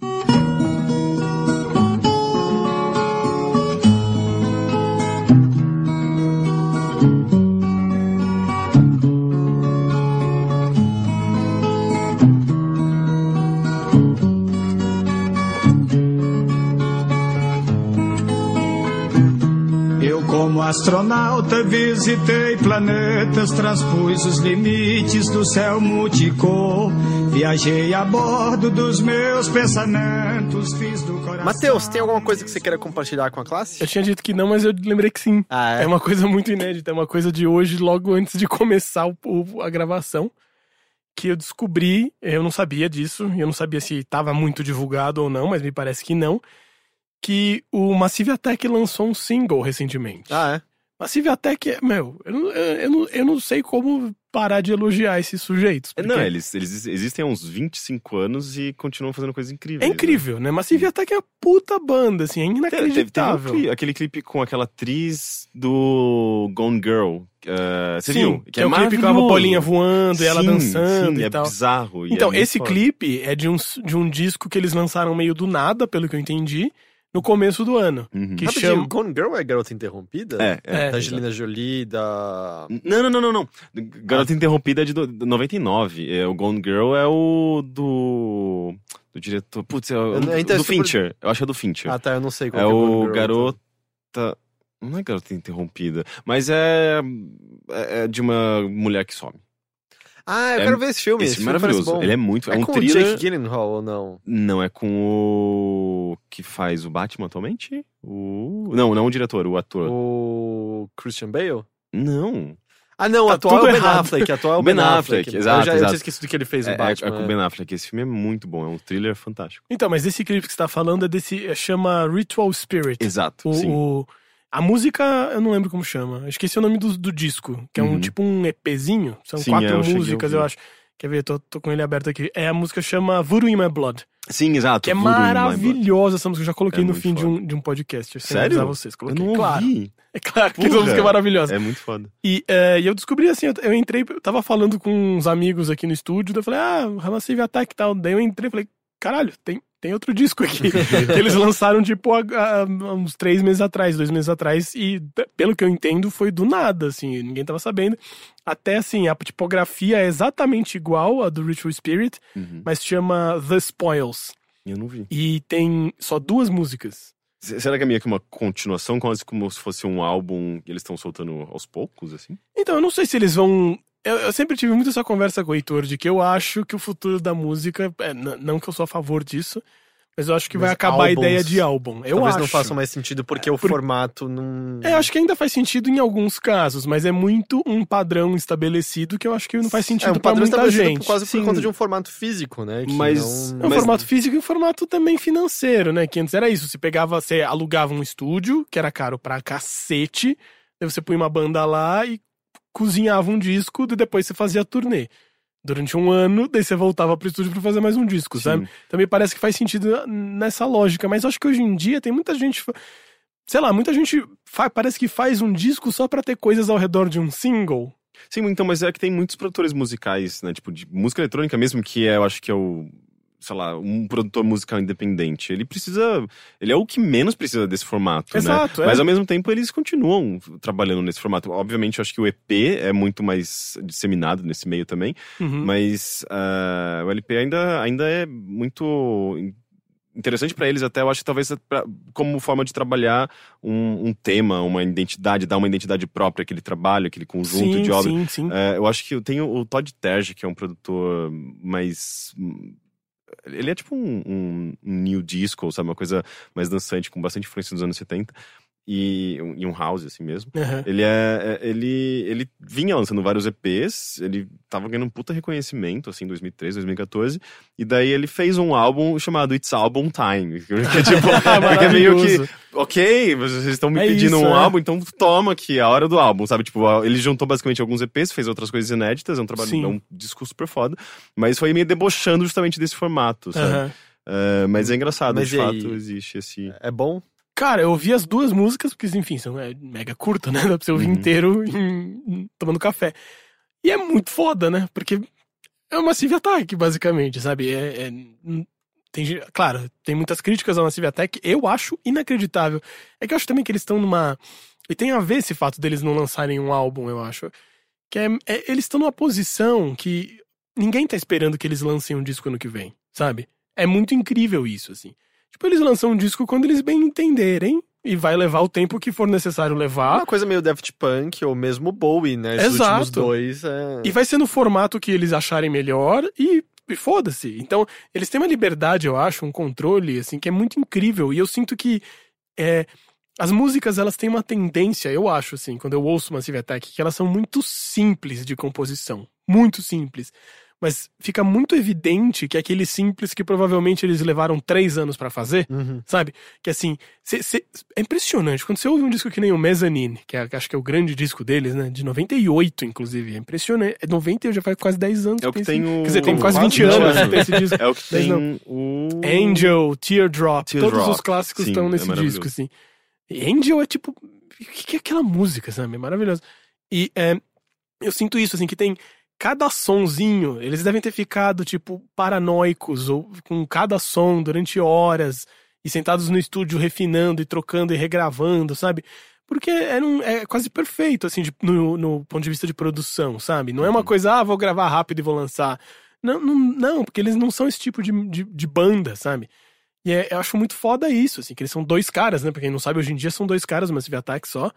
E eles são produtores, então eles vão chamando, convidando pessoas, e eles só convidam um músico foda pra gravar com eles. E O Tricky não é mais. o Tricky não, ele saiu logo, de- assim, logo depois do- da explosão. Ele foi Uhum. bem no começo assim, do, Mass- do Eu nem sei mais o Attack. que ele faz. É, o Tricky, ele faz carreira solo. É, Ah. eu nunca mais ouvi nada dele. Ele é bem bom, inclusive, também. Hum, Vou procurar. Mas é. E é muito, é muito impressionante, assim. Eu achei muito bom. E, e é isso, assim, não é. Parece que você ouve e você fica muito impressionado deles conseguirem produzir música que é muito Massive Attack, só que ainda é muito relevante, sabe? Porque aí que tá, eles já estão mais de 20 anos, o fato de uma banda soar mais ou menos igual é quase que cavar uma cova, né? Assim, é, o tipo, Depeche Mode é meio que isso, né? Até hoje eles continuam. Assim, eu gosto, mas é, eles são muito, muito uh, uh, criticados por soar como o Depeche Mode de 20, 25 anos, né? Pois Parece é. como se eles estivessem patinando no mesmo lugar sem conseguir in- inventar alguma coisa nova. Então, mas isso que é muito louco, nesse disco do Massive Attack, até nos últimos, eu ouço e eu falo, é Massive Attack. Tá, tá muito com a cara deles ainda, é muito eles. que é aquela ainda coisa que... É que- muito relevante, é muito, é muito foda pra hoje em dia, sabe? Mas eu acho que tem a ver com uma coisa de que, por exemplo, quando eu ouço Angel ou Teardrop, as músicas mais clássicas, que são de 98, tem quase 20 anos a música, eu Elas acho soam é, é, é, modernas, se atuais, me né? disserem que elas são de cinco anos atrás, eu acreditava, Sim, sabe? Se eu nunca tivesse sim. ouvido. É muito impressionante, sabe?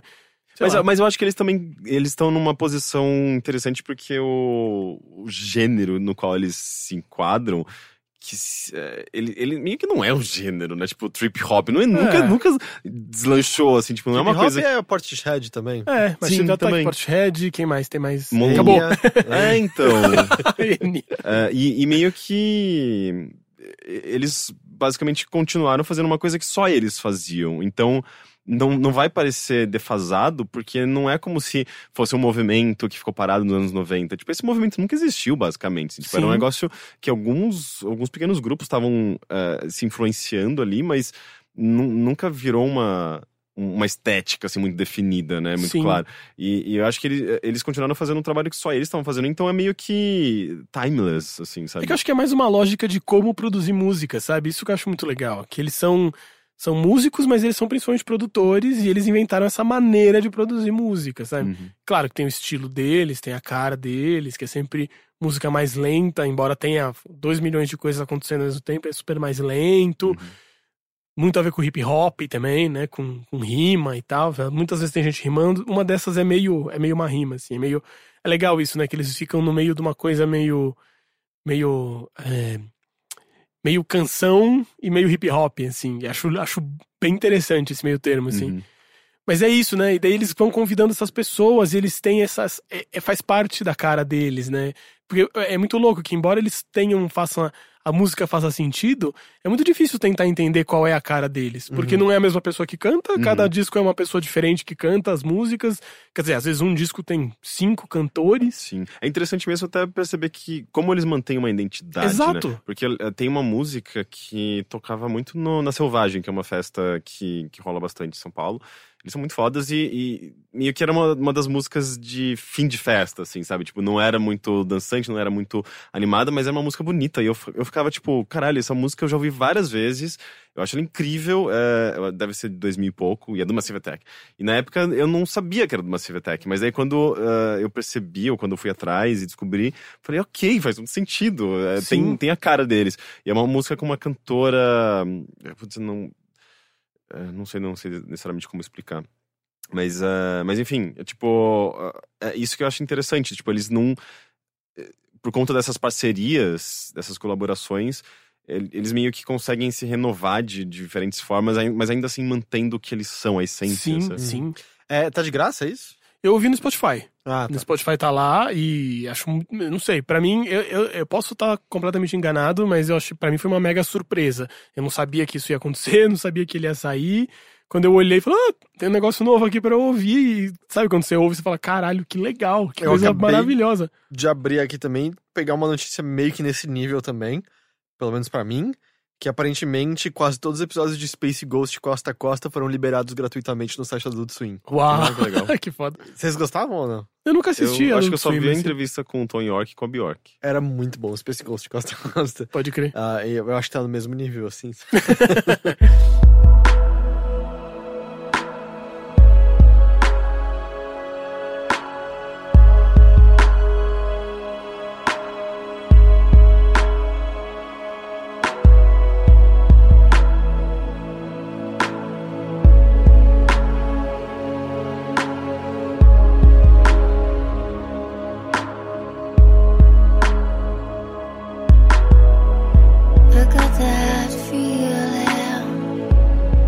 Heitor de Paula.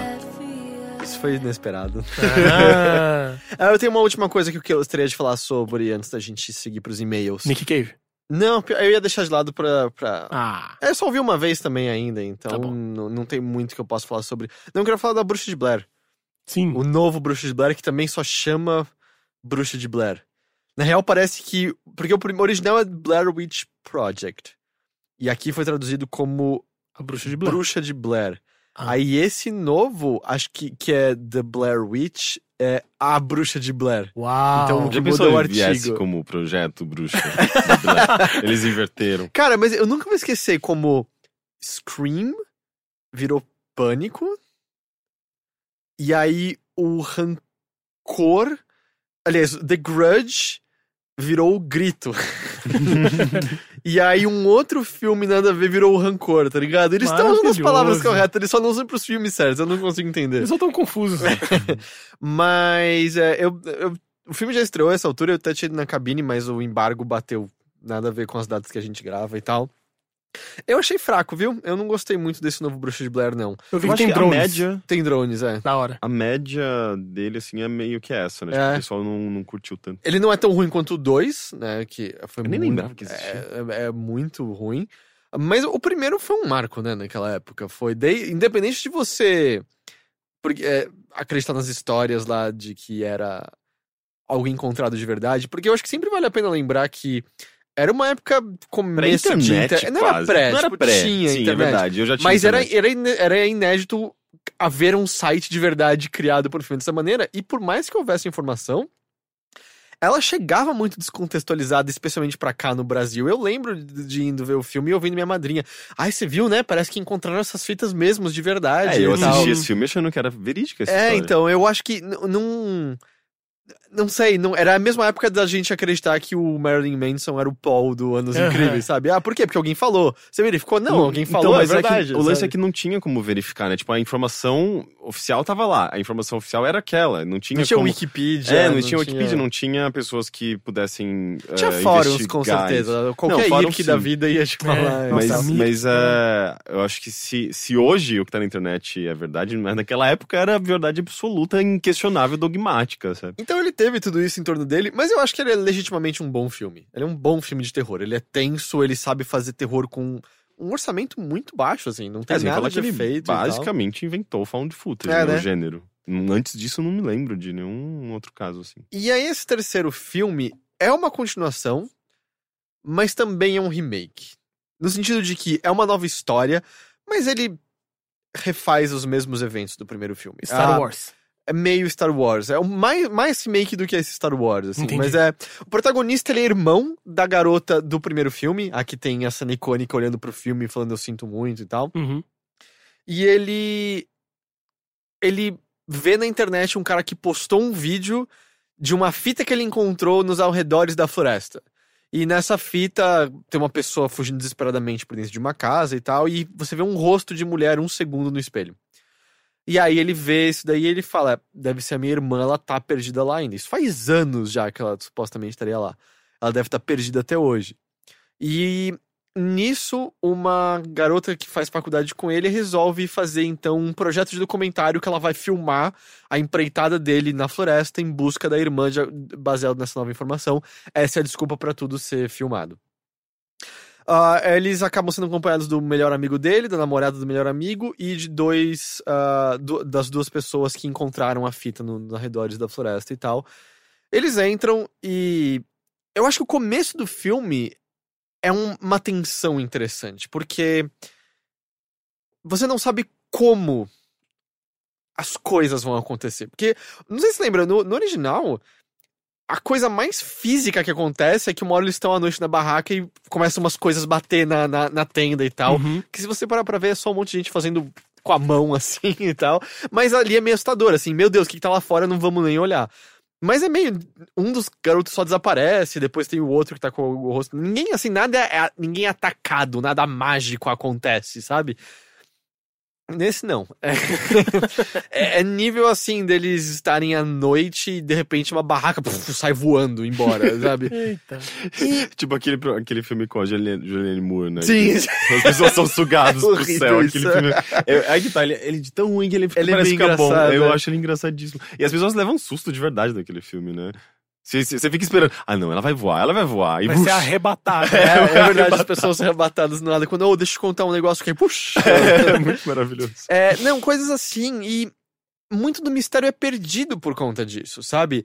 É, é Porque eu acho que isso é o que ficou do filme, né? Do primeiro. É tipo, a graça dele é essa, que Sim, não porque mostrava você. nada. É, não mostra nada. E aí você tinha a história do assassino que botava as crianças com o rosto na parede. Uhum. É, de- desculpa, gente, spoiler, Bruxa de Blair é de 90 aí.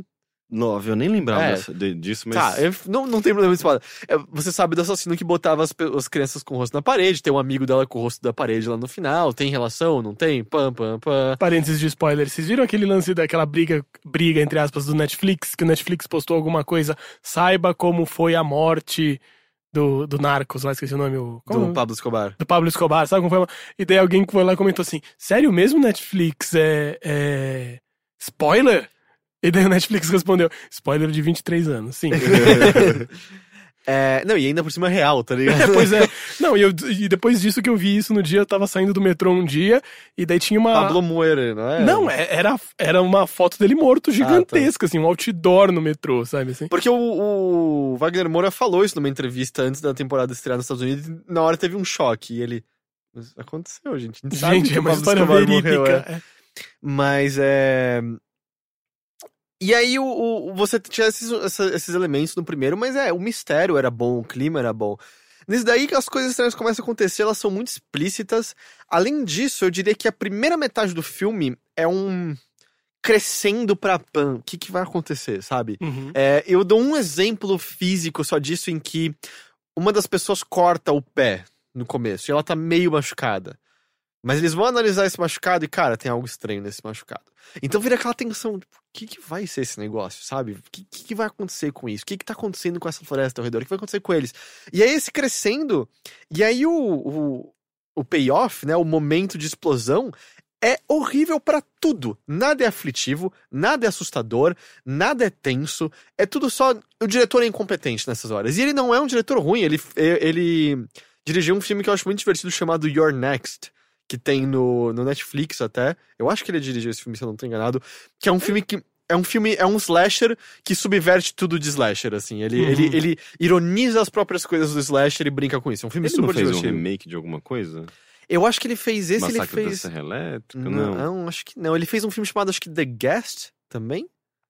Eu posso estar errando algumas informações, mas enfim, tudo é direção ruim, assim, nada, tudo é mostrado mais do que deveria, o que deveria ser mais mostrado não é mostrado, é, tudo só acontece por motivo nenhum, e é, eles recriam os fatos do primeiro filme, assim, ao ponto de que tem meio que a recriação da cena do rosto na câmera, sabe? Meio que pedindo desculpas e tal. Do, Da, da garota do, do primeiro fazendo isso, assim. do, do... Do Bruxa de Blair. Não, sim, sim, mas da, do Catarrinho. É isso, do catarrinho. Mas essa. tem o Catarrinho? Não, o também? catarrinho é o Todo Mundo em Pânico, Rick. Não, não, não, mas... É que Não, tinha um catarrinho. Não, tem ela, no, tipo, no Bruce Blair suja. tinha um Catarrinho. Todo mundo em pânico tem um, cata- Catarrão. né? É, não, não, É é, só ela, torneira, ela né? machucada e meio ferrada e suja por conta da floresta e tal. Mas é. Não sei, sabe? É tudo. Sério? É isso que aconteceu? Tem nada. Eles mostram algo que eles não deveriam mostrar de maneira nenhuma, assim. A a própria natureza do. Do que é a bruxa, do que, que é aquilo lá, eles mostram muito mais do que eles deveriam mostrar. Aspas assim, a bruxa aparece, assim. Você vê. Eu Aparece eu não, eu aparece- não vou, aparece eu não vou um- entrar em tantos detalhes assim, Aparece mas um, é. um, um, um bode falando... Você... Você quer saborear a manteiga? Os prazeres da manteiga. Do you want... Mas é meio assustador, né? Do you want to taste butter? É muito foda. Não- Quem não tem ideia do que a gente tá falando nem fala mais, porque ok. isso é muito bom. Mas é, eles mostram muito mais do que eles precisavam mostrar. E ainda, eu acho que a grande coisa ao final é... Nenhuma nova informação sobre esse universo é dada a você, sabe? Você não aprende mais sobre a bruxa, você não aprende mais sobre a floresta, você não aprende mais sobre aquelas pessoas, você não aprende mais sobre as pessoas do primeiro filme, você não aprende mais sobre o ocorrido, nada. Tudo volta pra exatamente como estava antes desse filme ter começado. Ah, então, eu não tô, não tô dizendo isso literalmente, não é um spoiler do filme. Eu quero dizer, não muda a sua percepção sobre absolutamente nada. Então, pra que que esse filme existe? Eu não sei. Quer dizer, eu sei. É pra ganhar dinheiro apresentando isso a uma nova geração e quem sabe explorando mais esse universo. Mas faz muito sentido isso, né? Porque é. Sentido no, no, no, no sentido ruim de fazer sentido, mas porque é claro que é um, é um filme que foi feito só pra ganhar dinheiro, então esse roteiro que é mega trabalhado, né? Você- não é um roteiro que não tem nada de original nele. nada, assim, tem, nada. tem a mão da produtora, tem a mão do estúdio, tem a mão de todo mundo em cima pra ficar o, o ro- roteiro, sabe? E, e o pior é que eles, sei lá, eles vão com GPS, eles vão com drone, eles vão com novas tecnologias, sabe? E aí, ah, por que, que o GPS não funciona? Ah, cara, eles seguem o GPS e não dá certo. É Legal, isso, tá ligado? legal. Não tem nada tipo de especial pra explicar por que, que novas tecnologias não estão rolando com. com. com, sei lá, seja lá o que tá acontecendo naquela floresta e tal. Até Lost explica melhor algumas Eu acho que até né? Lost explica melhor algumas coisas. É, e então, meio, sei lá, eu não sei porquê, relançasse o original, sabe? Nos cinemas de novo e apresente uma nova geração.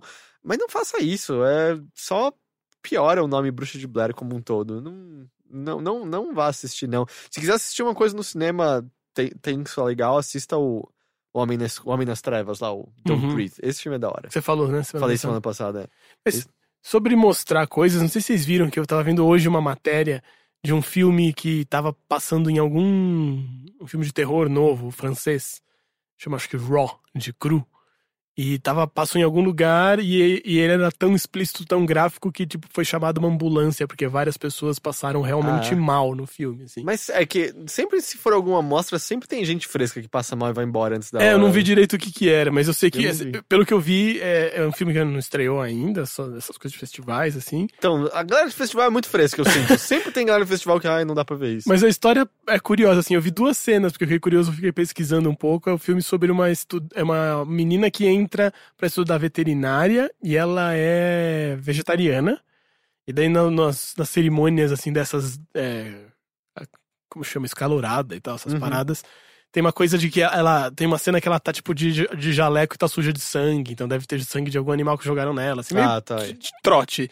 E ela tem que comer, eu acho que um fígado de, de coelho, um bagulho assim. E a história do filme é que ela desenvolve um hábito de virar canibal. Ela vira canibal. Depois de um tempo. Ela começa vegetariana e vira canibal. A outra cena que tem é ela abaixando assim na- numa geladeira, parece que ela tá na casa de um cara, alguma coisa assim, não dá pra entender bem. E o cara fala: O que, que, você, tá- que, que você vai comer? Ela fala: ah, cereal. Fala, o cereal fica ali em cima. Ela fala: Não, fica tranquilo, eu tô pegando leite. E daí ela abre a geladeirinha, assim, tipo um frigobar, daí ela pega um peito de frango cru e começa a comer, e, tipo, quase tem um orgasmo comendo, assim. é. Essa é a cena, é tipo, mano, não faz salmonela, salmonela? E sei lá, parece que deve ser um filme curioso, assim, de se ver, de acompanhar o que vai acontecer. É, eu já vi um filme de uma atriz que começa a virar canibal dela mesma. Caralho, que coisa Mas é bem bizarra. tosco e ruim. É bom. É, eu, eu não vejo, eu não, não costumo ver esses filmes meio chocantes. Ah, eu, eu, eu namoro quem eu namoro, né? Eu vejo esses filmes meio que sem escolha. Quando eu percebo, não, eu tô tipo, vendo. o, o próprio. é, reversão, não. Irreversível. Irreversível. Irreversível é foda. Aquela cena, Eu- aquela cena é foda. Na verdade, eu só assisti aquela cena. é, sei lá, eu fui na, tipo, na casa de um amigo de um amigo, tá? Tipo, tava rolando num- pós-festa, sabe? A gente tava bebendo, conversando. E daí, tipo, eles começaram a colocar uns filmes muito nada a ver, sabe? Tipo, Nossa. Garganta Profunda. De repente tava passando irreversível. Caralho, E eu cara, tava, de vibe. salto É, um Jesus. Garganta Não, Profunda. E com música de fundo, sabe? As pessoas- as pessoas conversando animadas e tal. E eu olho, pro lado, tipo, e o cara massacrando o outro com o, a- o extintor de incêndio, Ah, eu né? tava pensando Foi- na cena do estupro. A cena do estupro que eu acho muito mais não, essa pesada. cena eu não cheguei a ver. Mas é, eu fiquei. Eu, eu ficava, tipo, conversando com a pessoa e olhando pra lá. E, porque eu, ti- eu Você não sempre, consegue não ver, sempre, né? Aí que tá, eu sempre quis ver essa cena, só que ao mesmo tempo eu sempre, pela descrição que me davam, eu achava que ela era pesadíssima, a E ponto ela é de eu ficar pesada, é. muito perturbado. E de fato, talvez eu tenha ficado um pouco, mas eu não tava prestando muita atenção, eu ficava Aham. só vendo de relance, assim. É melhor Mas, ver assim, talvez. então, mas o lance é que eu achei aquela cena, pelo menos do relance que eu vi, tecnicamente meio impressionante, né? Sim. Tipo, o lance da câmera, a câmera, é, é, eu não lembro direito como que ela era, mas era um negócio completamente absurdo em termos de, de, de, de filmagem mesmo, de cinematografia. E eu fiquei curioso pra ver, até porque é do, do, do esqueci o nome do diretor, mas ele é muito foda. É, então eu acho que eu preciso ver esse filme ainda, tomar coragem. É, Esse eu acho que a produtor- antecipação torna a cena pior do que ela é, mas É, ela é uma sim. cena pesada de qualquer maneira. É, esse produtor desse. Produtor, não sei se é agente, alguma coisa assim. É, É, o Gaspar Noé, é o nome É. do diretor. desse, desse filme, desse Raw, ele, ele soltou um statement explicando a situação e tal. E daí parece que ele falou que a única vez que ele viu uma reação tão física nas pessoas foi com o anticristo. Do Lars. Sim. Que eu não é acho- eu acho muito foda o Anticristo. Eu não gosto, não. Sério? Eu mas eu, eu não acho particularmente pesado. A parte do. Da, Quando das certas bolas, coisas são né? esmagadas, aí é meio As partes foda. das bolas são as mais, as mais fodas. Mas eu não. Aí que tá, eu também não acho um E filme. quando ela corta do o falo tipo- invisível dela é um pouco aflitivo também. É, sim. Mas eu não gosto muito desse filme, não. Não, eu gosto Cara, eu não muito assisti dele. esse filme, eu tô muito perdido com o que vocês estão falando. Então, mas, eu, mas eu, não, eu não acho ele pesado nesse ponto, tipo, de, de ficar perturbado, assim. Eu realmente eu acho que ele condiz com, com a proposta dele.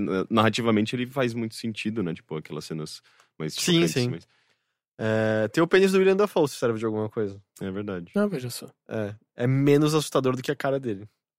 Graças a Deus. Olha! Ele, ele não pa- ele sim parece um canibal, não parece? Há muito tempo. Meu, esse cara é um personagem, ele não precisa fazer nada, né? Nada. Ele parado é um personagem. Ele já. é, não, é tipo, ele, ele. É que eu acho que ele nasceu pra ser vilão de filme de super-herói, é que acho que escalaram ele bem como o Duende Verde que usava uma máscara no Homem-Aranha, porque ele seria qualquer outro vilão muito bem. Ele, eu não sei como até hoje ele não foi o Coringa de alguma forma. É, né? Verdade. né? Aquele sorriso bizarrão É, dele. apesar que talvez a atuação não seja de Coringa boa pra ele, seja só É. o rosto. O Linda foi um cara muito estranho, cara. Mas ele é um bom ator, eu gosto bastante eu gosto dele. bastante dele, mas ele é um cara muito estranho. Sim. Ele e o. O. Bu, como chama? Bush. Bush. Bushar. Não. O. Gerard Depardieu? Não. Buscemi. Buscemi! Ele e o Ah, Steve Buscemi. Buscemi, Steve É Buscemi é, Steve bizarro. Buscemi. ele é bem bizarro, cara. Os dois, eles podiam fazer um filme juntos. E eu gosto, eu gosto mais do Steve Buscemi do que do eu acho que eu William prefiro, Dafoe. eu prefiro o Linda Buscemi tá nesse, nesse seriado do Louis novo, não tá? Tá, sim, o, sim. O Horns and Pete. É que o Sim. Buscemi faz umas bosta, tipo, com o Adam Sandler, volta e meia, mas ao mesmo É. tempo ele tava lá com o Tarantino, né, no Cães de Aluguel e tal. Mas aí quando você vê, é, tipo, é meio o, a âncora do filme, né? Assim, tem, ah, tá rolando um filme bosta, tem o Buscemi. tipo, ele é uma a- a coisa, né? É, eu gosto, eu esqueci, era no seriado, que é quando ele tá tentando se enturmar com as pessoas, com os jovens que ele passa na escola. How do you do, fellow kids? Mas o que, que é isso? eu acho que era um seriado que quando ele tá tentando se enturmar com os mais jovens, e aí aparece ele vestido com que skate e tal. Eu não lembro. Ah, eu, le- eu já. eu- talvez eu é tenha um visto meme da gif internet. disso, isso, é, exato. né? Vamos pros e-mails, gente? Vamos.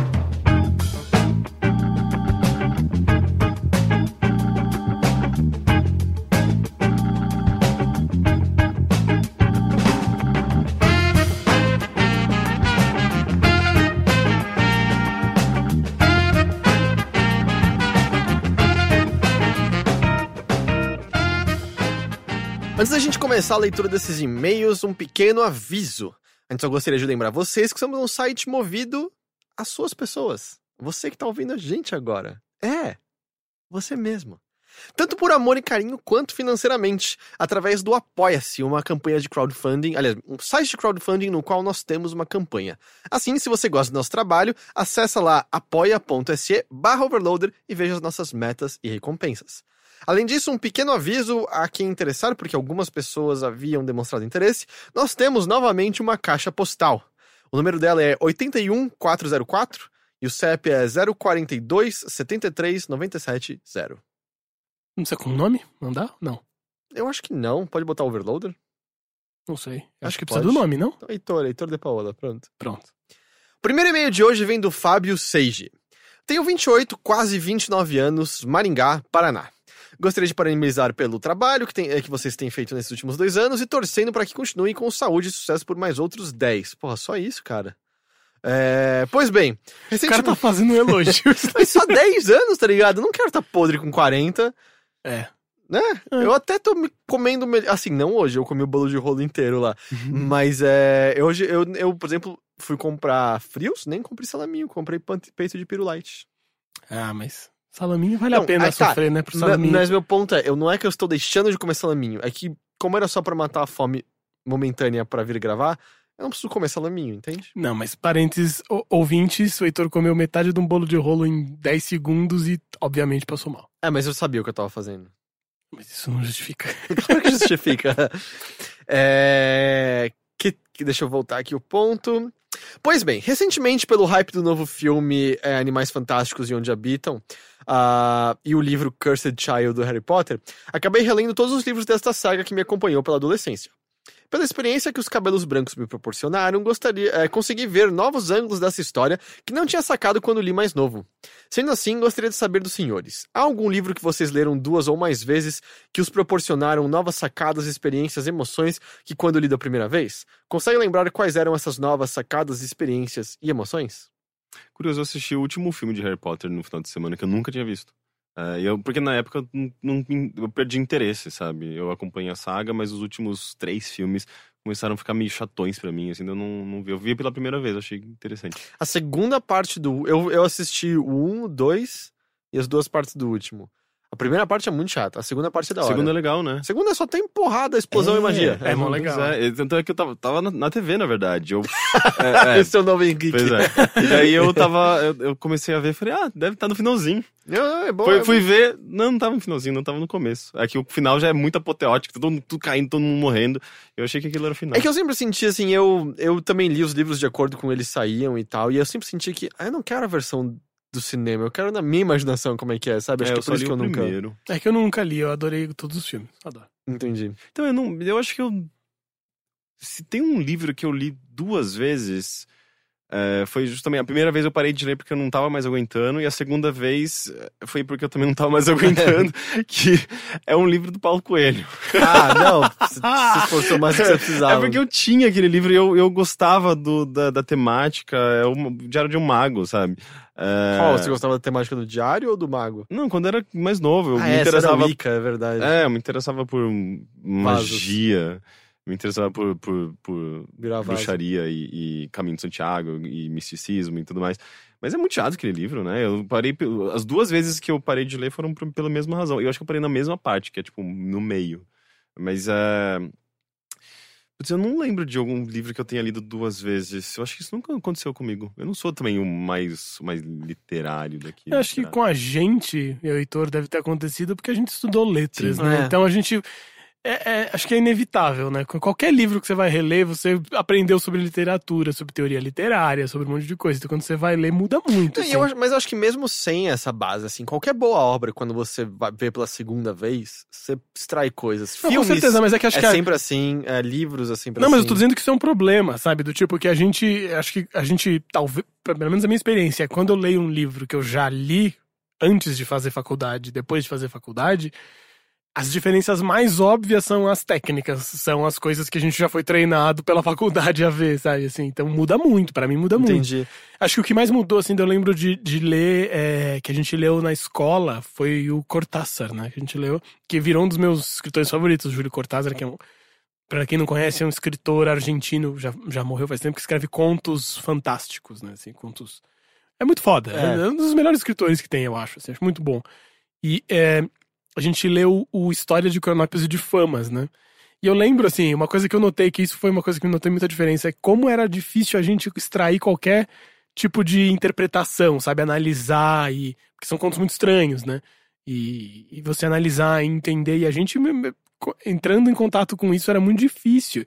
E depois eu lendo, falei, nossa, né? É é muito mais, mais tranquilo do que eu imaginava, sabe? Assim. É uma questão de repertório mesmo? Ah, ou de. é, de- Acho que sim. Sim, acho que é sim. questão de algumas imagens, porque você não tem repertório histórico ou da sua própria vida ou de outras é, comparações, sabe?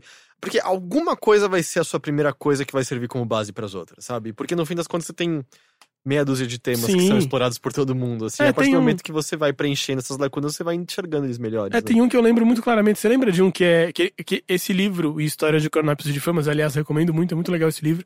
Ele é dividido em quatro partes. Uma das partes chama Manual de Instruções. E são todos os contos são instruções para alguma coisa. Como subir uma escada. Instruções né? para subir uma escada é uma dos mais legais, né? E daí tem, tem um que é Instruções para dar corda ao relógio. Não sei se você lembra disso. Não E me lembro. São dois, é um que é o preâmbulo, as instruções para dar corda ao relógio e instruções para dar corda ao relógio. E é um conto assim de dois parágrafos, é minúsculo. E dele fala sobre o fato de você puxar o relógio e dele fala que se abre o campo de possibilidades, ele começa a criar várias imagens assim, sabe? E eu lembro que eu li aquilo, sei lá, no primeiro colegial, não entendi nada. Pra mim é tão óbvio hoje em dia, sabe? Tá, ele tá parando o relógio, ele tá falando do tempo do mundo, etc, sabe? Pra mim é muito claro, é muito, muito louco assim ver essa diferença, sabe? Apesar que, curiosamente, se alguém for se interessar por Cortázar depois disso, eu procuraria um conto dele que não é fantástico, que é o Fora de Hora. Lembra? Puta, é muito No foda. original é Desora, se você ler em espanhol. É, Esse conto, sério, se você tá ouvindo a gente agora, você nunca leu, tem na internet, você encontra, Fora de Hora, leia. Você vai se emocionar, esse conto é lindo, você vai se identificar com a situação, todo mundo já passou. Sim. É, é maravilhoso, maravilhoso, assim. Procu- Procurem esse conto fora de hora. É. Nossa, eu recomendaria dois contos dele. Já, já mudou de assunto. Mas eu recomendaria muito um que chama é, Cartas de Mamãe. Que ele tem dois. Tem o Cartas para Mamãe e o Cartas de Mamãe. São até de dois livros diferentes. Esse é do Armas Secretas, se eu não me engano. E no Armas Secretas também tem um outro conto que, se- que se chama As Babas do Diabo. Que é que virou. Foi onde o, o Antonioni se base- baseou para fazer o Blow Up, o filme, Uhum. que é super famoso também. Da e o- fotografia, né? Isso, exato. Esse, é- é- meu, é, é, um, é uma preciosidade esses textos, assim, são maravilhosos. Mas sim, sobre ler de novo coisas, cara, é tudo que você vai. Pega o seu filme favorito, veja de novo, pega um livro que você gostou, leia de novo. Tudo. Porque existe também o lance, eu acho que. A primeira leitura é muito sobre você também estar acompanhando a historinha, entre aspas, sabe? É, questões de estilo e nuances ficam mais claros numa segunda vez, porque você não tem mais que digerir aqueles eventos de certa maneira. Aqueles eventos já são amigos e conhecidos seus e tal.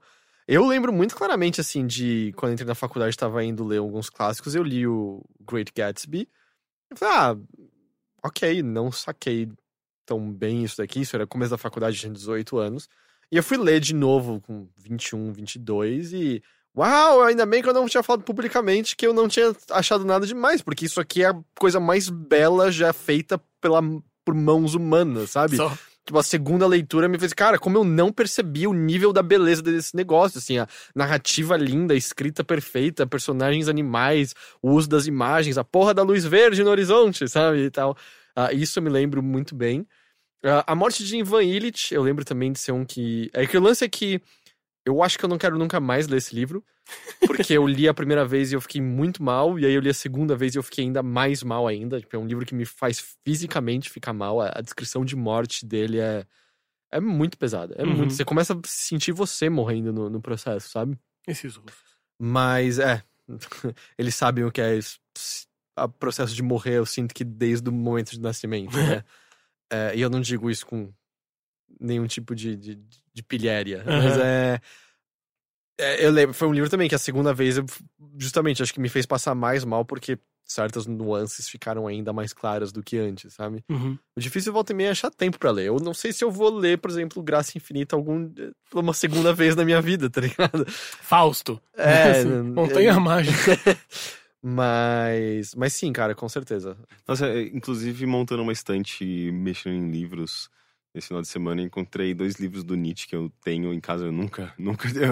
Eu, eu tentei ler o Além do Bem e do Mal. Eu lembro que talvez eu fosse muito novo pra isso, mas eu lembro que eu simplesmente. As coisas entravam e saíam ao mesmo tempo, sabe? Não, não- nada Uhum. permanecia. Falei, eu acho que não é momento pra ler isso Sim. ainda. É, e tem algum outro comigo lá também. Mas enfim, livros que eu comprei achando que é uma referência importante. E, e se você não conseguir ler, naquele, pelo menos naquele momento da sua vida, sabe? Sim. Talvez eu pre- precisasse retomar alguns desses. É, eu. Existe um. Eu. É que eu parei de fazer terapia recentemente, mas é, eu lembro que era uma coisa que eu conversava com ele, com meu terapeuta, sobre o momento da sua vida em que você percebe que você não vai conhecer certas coisas se você não for atrás delas. Porque existe alguma coisa quando você é mais jovem, assim, nos seus começo dos 20 anos, em que você presume que todas aquelas coisas importantes vão simplesmente ser absorvidas por você em certo momento. Ah, eu vou ter lido esses clássicos importantes. Eu vou ter visto esses filmes é, reconhecidos. E até que passa muito tempo sem que você vá atrás des- dessa, dessas coisas e você percebe, ah, pera, se eu não me movimentar, nada disso vai acontecer, sabe? Se eu não for ativamente atrás dessas leituras, atrás desses filmes, atrás dessas viagens, etc, etc, é, não é que a vida não é uma esteirinha que vai te levar pra todas essas coisas. Não, não. Se você não saltar fora dela e correr em direção ao que você quer, Pode você só crer. vai chegar no fim sem nada acontecer. Mas eu tal. acho que eu era, eu era muito mais ativo nesse sentido quando eu era mais novo. É, tipo, todo mundo, né? tinha que muito dos- mais tempo, né? É, Sim, mas eu acho que dos 15 aos 25, eu era extremamente curioso, assim, com tudo, sabe? Tipo, eu era o do- o adolescente é, que, em vez de estar consumindo as coisas, todo mundo tava consumindo, tava querendo assistir, é, é, sei lá, Morte em Veneza, Você sabe? quer dizer que você já era indie. É, é, daí que tá. Eu acho que é daí que as pessoas começaram a me chamar de hipster, coisa que eu nunca entendi exatamente por quê. Mas, é, mas o lance é, tipo, eu queria conhecer, ter essas referências, e eu tinha, acho, vontade e curiosidade pra ir atrás delas. E atualmente, não sei se eu tenho, não é necessariamente preguiça, mas eu acho que é porque a gente tá envolto em tantas coisas que. Não, é- não sei nem se é por falta de tempo, é porque simplesmente certas coisas não, não, não se tornam mais o, o meu objetivo, sabe? Às vezes eu tenho outros objetivos e outras prioridades e outras. Tô buscando outras coisas na minha vida que. Sei lá, elas Sim. acabam. é, é, é, me ocupando, sabe? Mas eu acho importante, às vezes, parar pra respirar e reconhecer que, Sim, não, talvez eu sim. precise desviar pra ir em direção Sim. a isso aqui. Aliás, Morte em Veneza, bem louco também. É, mas na época também foi o mesmo problema. Eu tive, eu assisti, eu fiquei meio. Hum, acho que eu esperava mais. Eu não É, um filme entendi. chataço, é meio e o chato. texto meio... também é O- complicado. O Riot tem uma tirinha que eu gosto muito, que já gravou bilheteria com a gente até, Hum. que era, é só um menininho com um livro e aí eu tenho assim, aos 14 anos, eu já lia Dostoiévski. E não entendia porra nenhuma. Muito bom. É, próximo e-mail vem do Eduardo Reis. E aí, Overloadinos, me chamo Eduardo Reis, sou ouvinte há um tempo e através de vocês que eu conheci o senhor Matheus Leston Oi, eu. é, e seus dotes musicais. Ainda bem que eu vim hoje aqui. Pois é.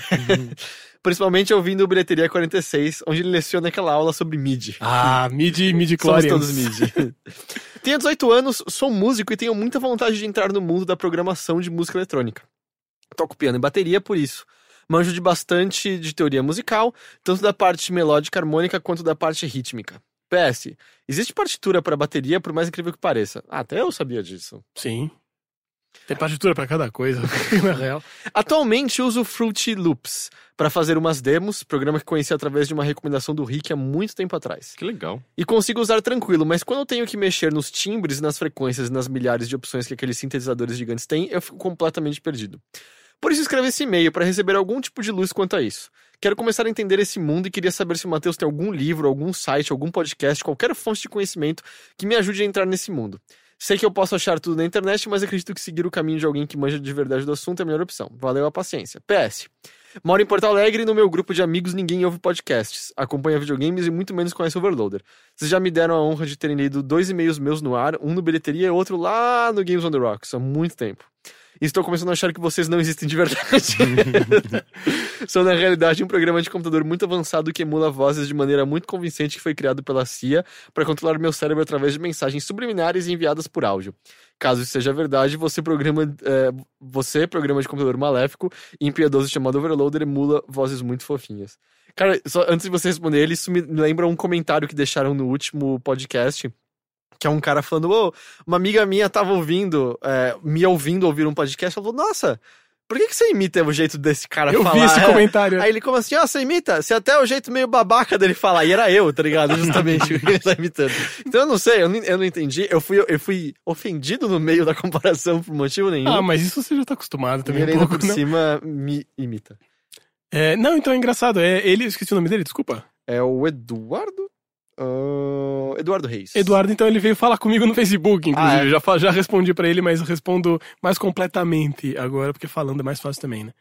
Eu acho que assim, eu acho que é, pelo menos o meu interesse em trabalhar com música eletrônica, que é o que eu mais me foco hoje em dia, é justamente porque ele é- a música eletrônica ela tá no meio do caminho, assim. É quase é, é igual quando você fala que rock and roll não é muito um estilo. Eu entendo que é mais uma maneira de pensar, sabe? Eu acho que música eletrônica é exatamente a mesma coisa. E é uma lógica de pensamento sobre música que ela tá com um pé na música e um pé na produção. Um pé em entender de áudio, né? Porque no fim das contas, é, a música eletrônica, ela não é feita. é, a matéria final dela já é o som direto, né? Por exemplo, quando você estuda guitarra, sei lá, você tá lidando com parâmetros muito distantes do som, né? Você tá lidando com a maneira que você vai controlar as notas e como você vai tocar e a intensidade e tal. Mas é longe do som ainda. Eu sinto que música eletrônica você tá mais perto do som, sabe? Você Você pode controlar- manipulando o som Você tá diretamente. manipulando o né? som muito diretamente, muito perto, né? Então, eu acho que pra, es- se tiver interesse em música eletrônica, não tem muito jeito. Você tem que cair em coisas que lidam mais com áudio. Estudar áudio mesmo, sabe? Estudar como é que funciona o comportamento de onda sonora no espaço. Estudar como é que como funciona um equalizador, Uhum. É um que ia falar, compressor. brincar com todos os sliders do equalizador e. Exatamente, eu acho que tem mais a ver com isso, assim. E eu é acho porque ele, é bem provável que ele faça uma coisa que eu faço e é completamente arbitrário e aleatório, que é você entrar num sintetizador lá do Fruit Loops, encontrar aquele milhões de, de de inputs e diferentes maneiras de você tentar mexer no som, mas fazer isso de uma maneira meio aleatória, me- meio que tipo, a partir do que você ouve, você fala, ah, ok, agora se eu fizer isso fica mais grave, se eu fizer isso fica mais, o som fica mais eh, áspero, fica mais eh, suave, tipo, Mas e meio que tentar... funciona também, não é? Funciona, mas é, é como se você tivesse você- tentando, você, você meio que vai por sensação, você não tem um objetivo muito claro, assim, é meio Mas que, é que você não acha que você começa você... assim e depois você passa a identificar o que você quer fazer? Sim, você pode se aprofundar. Porque eu lembro até na época que eu tava tentando melhorar um pouco a qualidade dos áudios dos, dos nossos vídeos e tal, e eu tava, o Matheus tava me dando umas dicas, e aí ensinou aqueles negócios mó legal sobre comprimento de onda e tal. E, e aí eu lembro que justamente ele me passou umas bases lá pro compressor, mas em certo momento eu falei, pera, deixa eu brincar e ver. E aí eu fui só mudando umas coisinhas aqui, umas coisinhas ali, até chegar, pera, eu acho que eu gosto mais do som disso aqui. Aham. E depois eu fui entender, sei lá, o que eu tava fazendo exatamente com os decibéis, o, o noise gate e coisas Sim. assim. Eu senti que fuçar. E obviamente, eu não manjo porra nenhuma de música, só deixando isso claro, mas eu achei que fuçar primeiro e ver o tipo de coisa que eu podia alterar fez mais sentido pra depois eu entender exatamente o que as Sim. minhas ações estavam criando. Mas daí que tá, acho que o grande lance também, que acho que tem a ver com o que o Rick tá falando, é que às vezes você faz. E eu, eu, assim, eu acho que esse é o único jeito de aprender, obviamente. Você tem que fuçar e tal. Mas daí, às vezes, você tá fuçando meio sem parâmetro, assim. Daí, quando chega no fim e você entende o que você tá fazendo, e você entende o que, que é aquilo, você fala.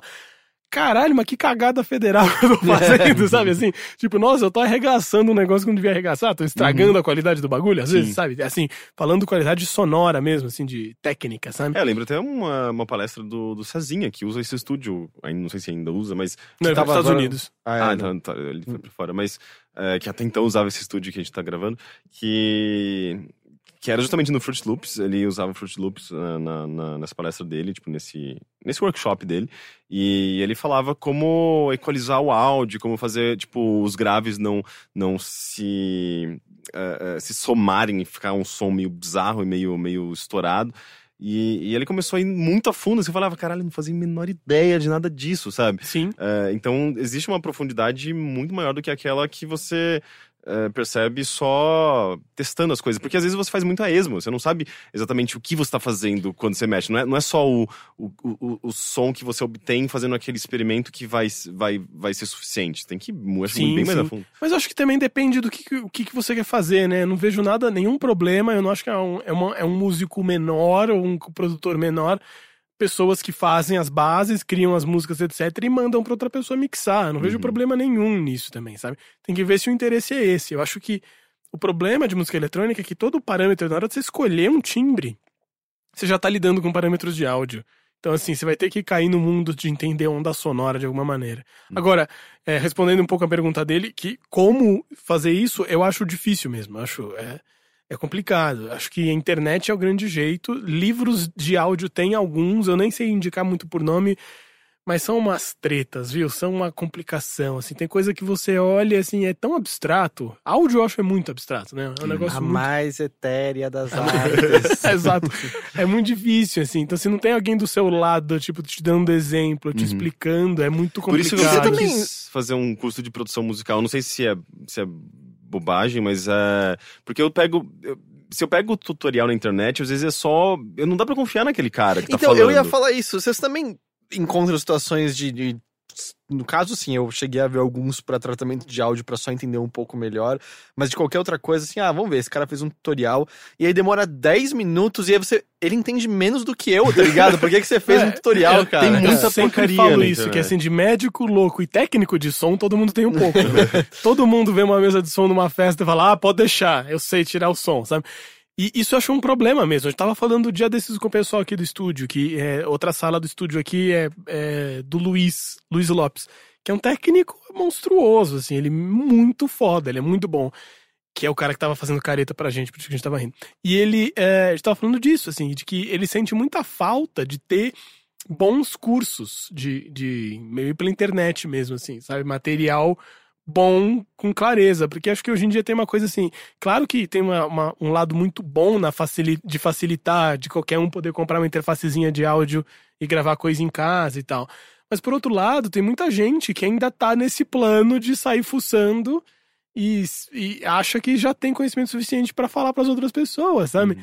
Então você vê, tipo, gente fazendo masterização, que é ao último nível pra você terminar um disco, sabe? E curso de masterização, e você olha, você fala, cara, a posição das caixas do cara estão erradas. Uhum. Sabe assim? O cara tá usando umas caixas vagabundas, e masterização é a finesse da finesse do áudio. Esse cara não pode falar de masterização, ele tá fazendo errado. Claro que deve funcionar pra ele e pelo jeito que ele trabalha, legal, bacana, lança aí. Mas fazer curso e lançar isso, eu acho meio sem noção, assim, sabe? Tipo, você não tem.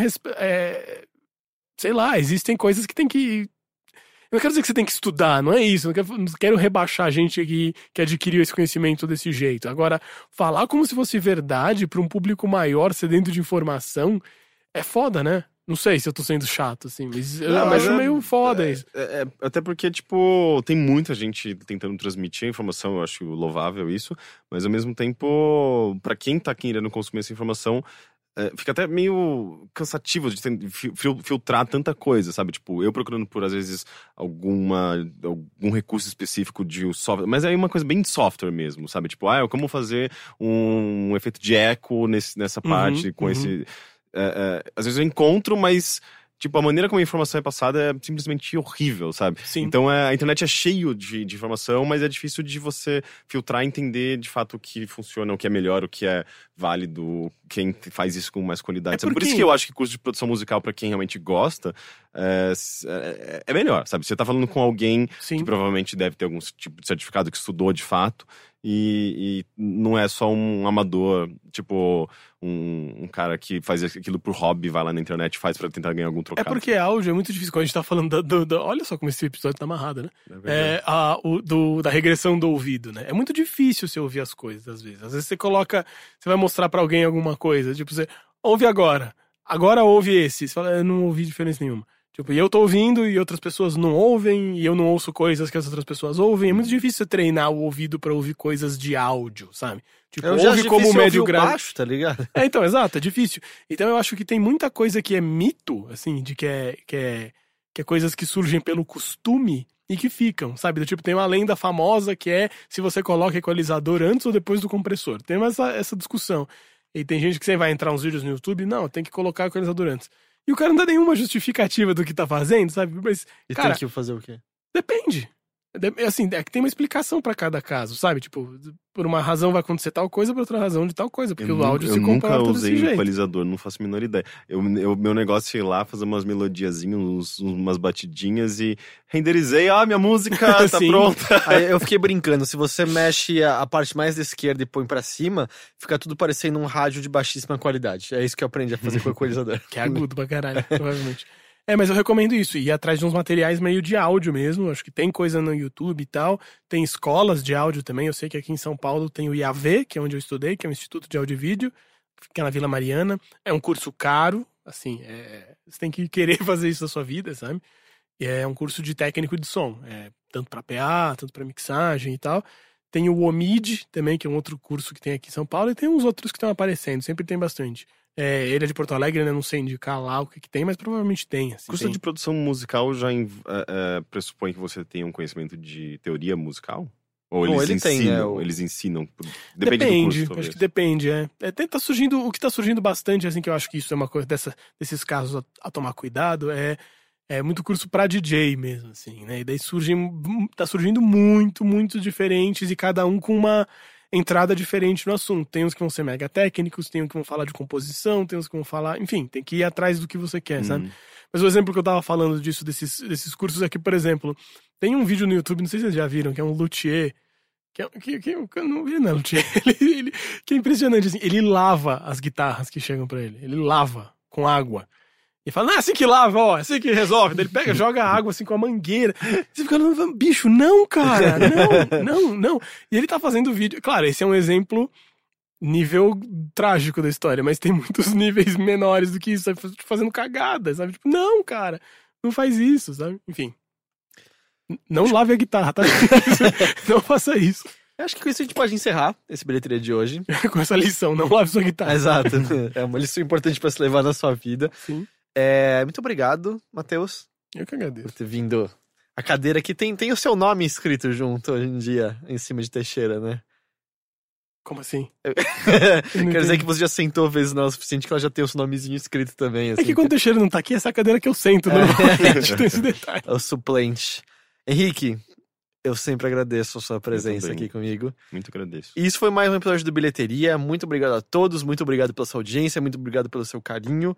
Especificamente você, Carlos. Obrigado, você sabe por conta do que é. E a gente se vê de novo na semana que vem com mais Bilheteria. Tchau. Tchau. Tchau.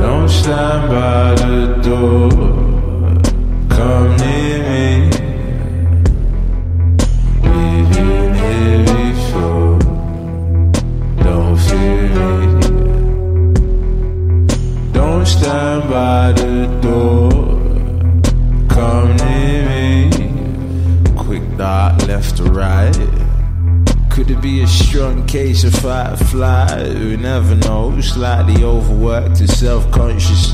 Sweating bees of doubt. This can't be right. Whispered out. This can't be right. Right? This ain't like on TV. Green teeth and aftershave. I'm scared life will leave me. Strung out and need love. and Surely I'm as overcome, but brimstone won't come to lungs. But I ain't done. Surely I ain't done. Ah, nah, nah, nah,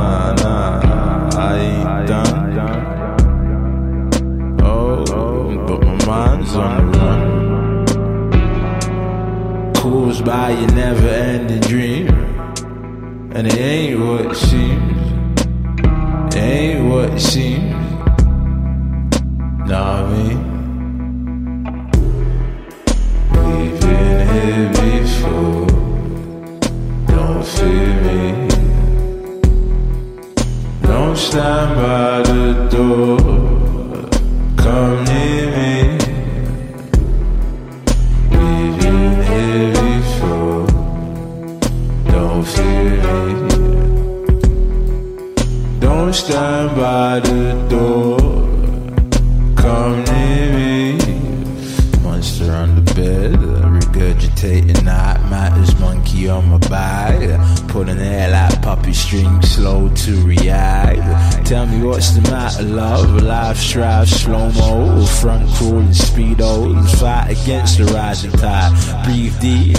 stars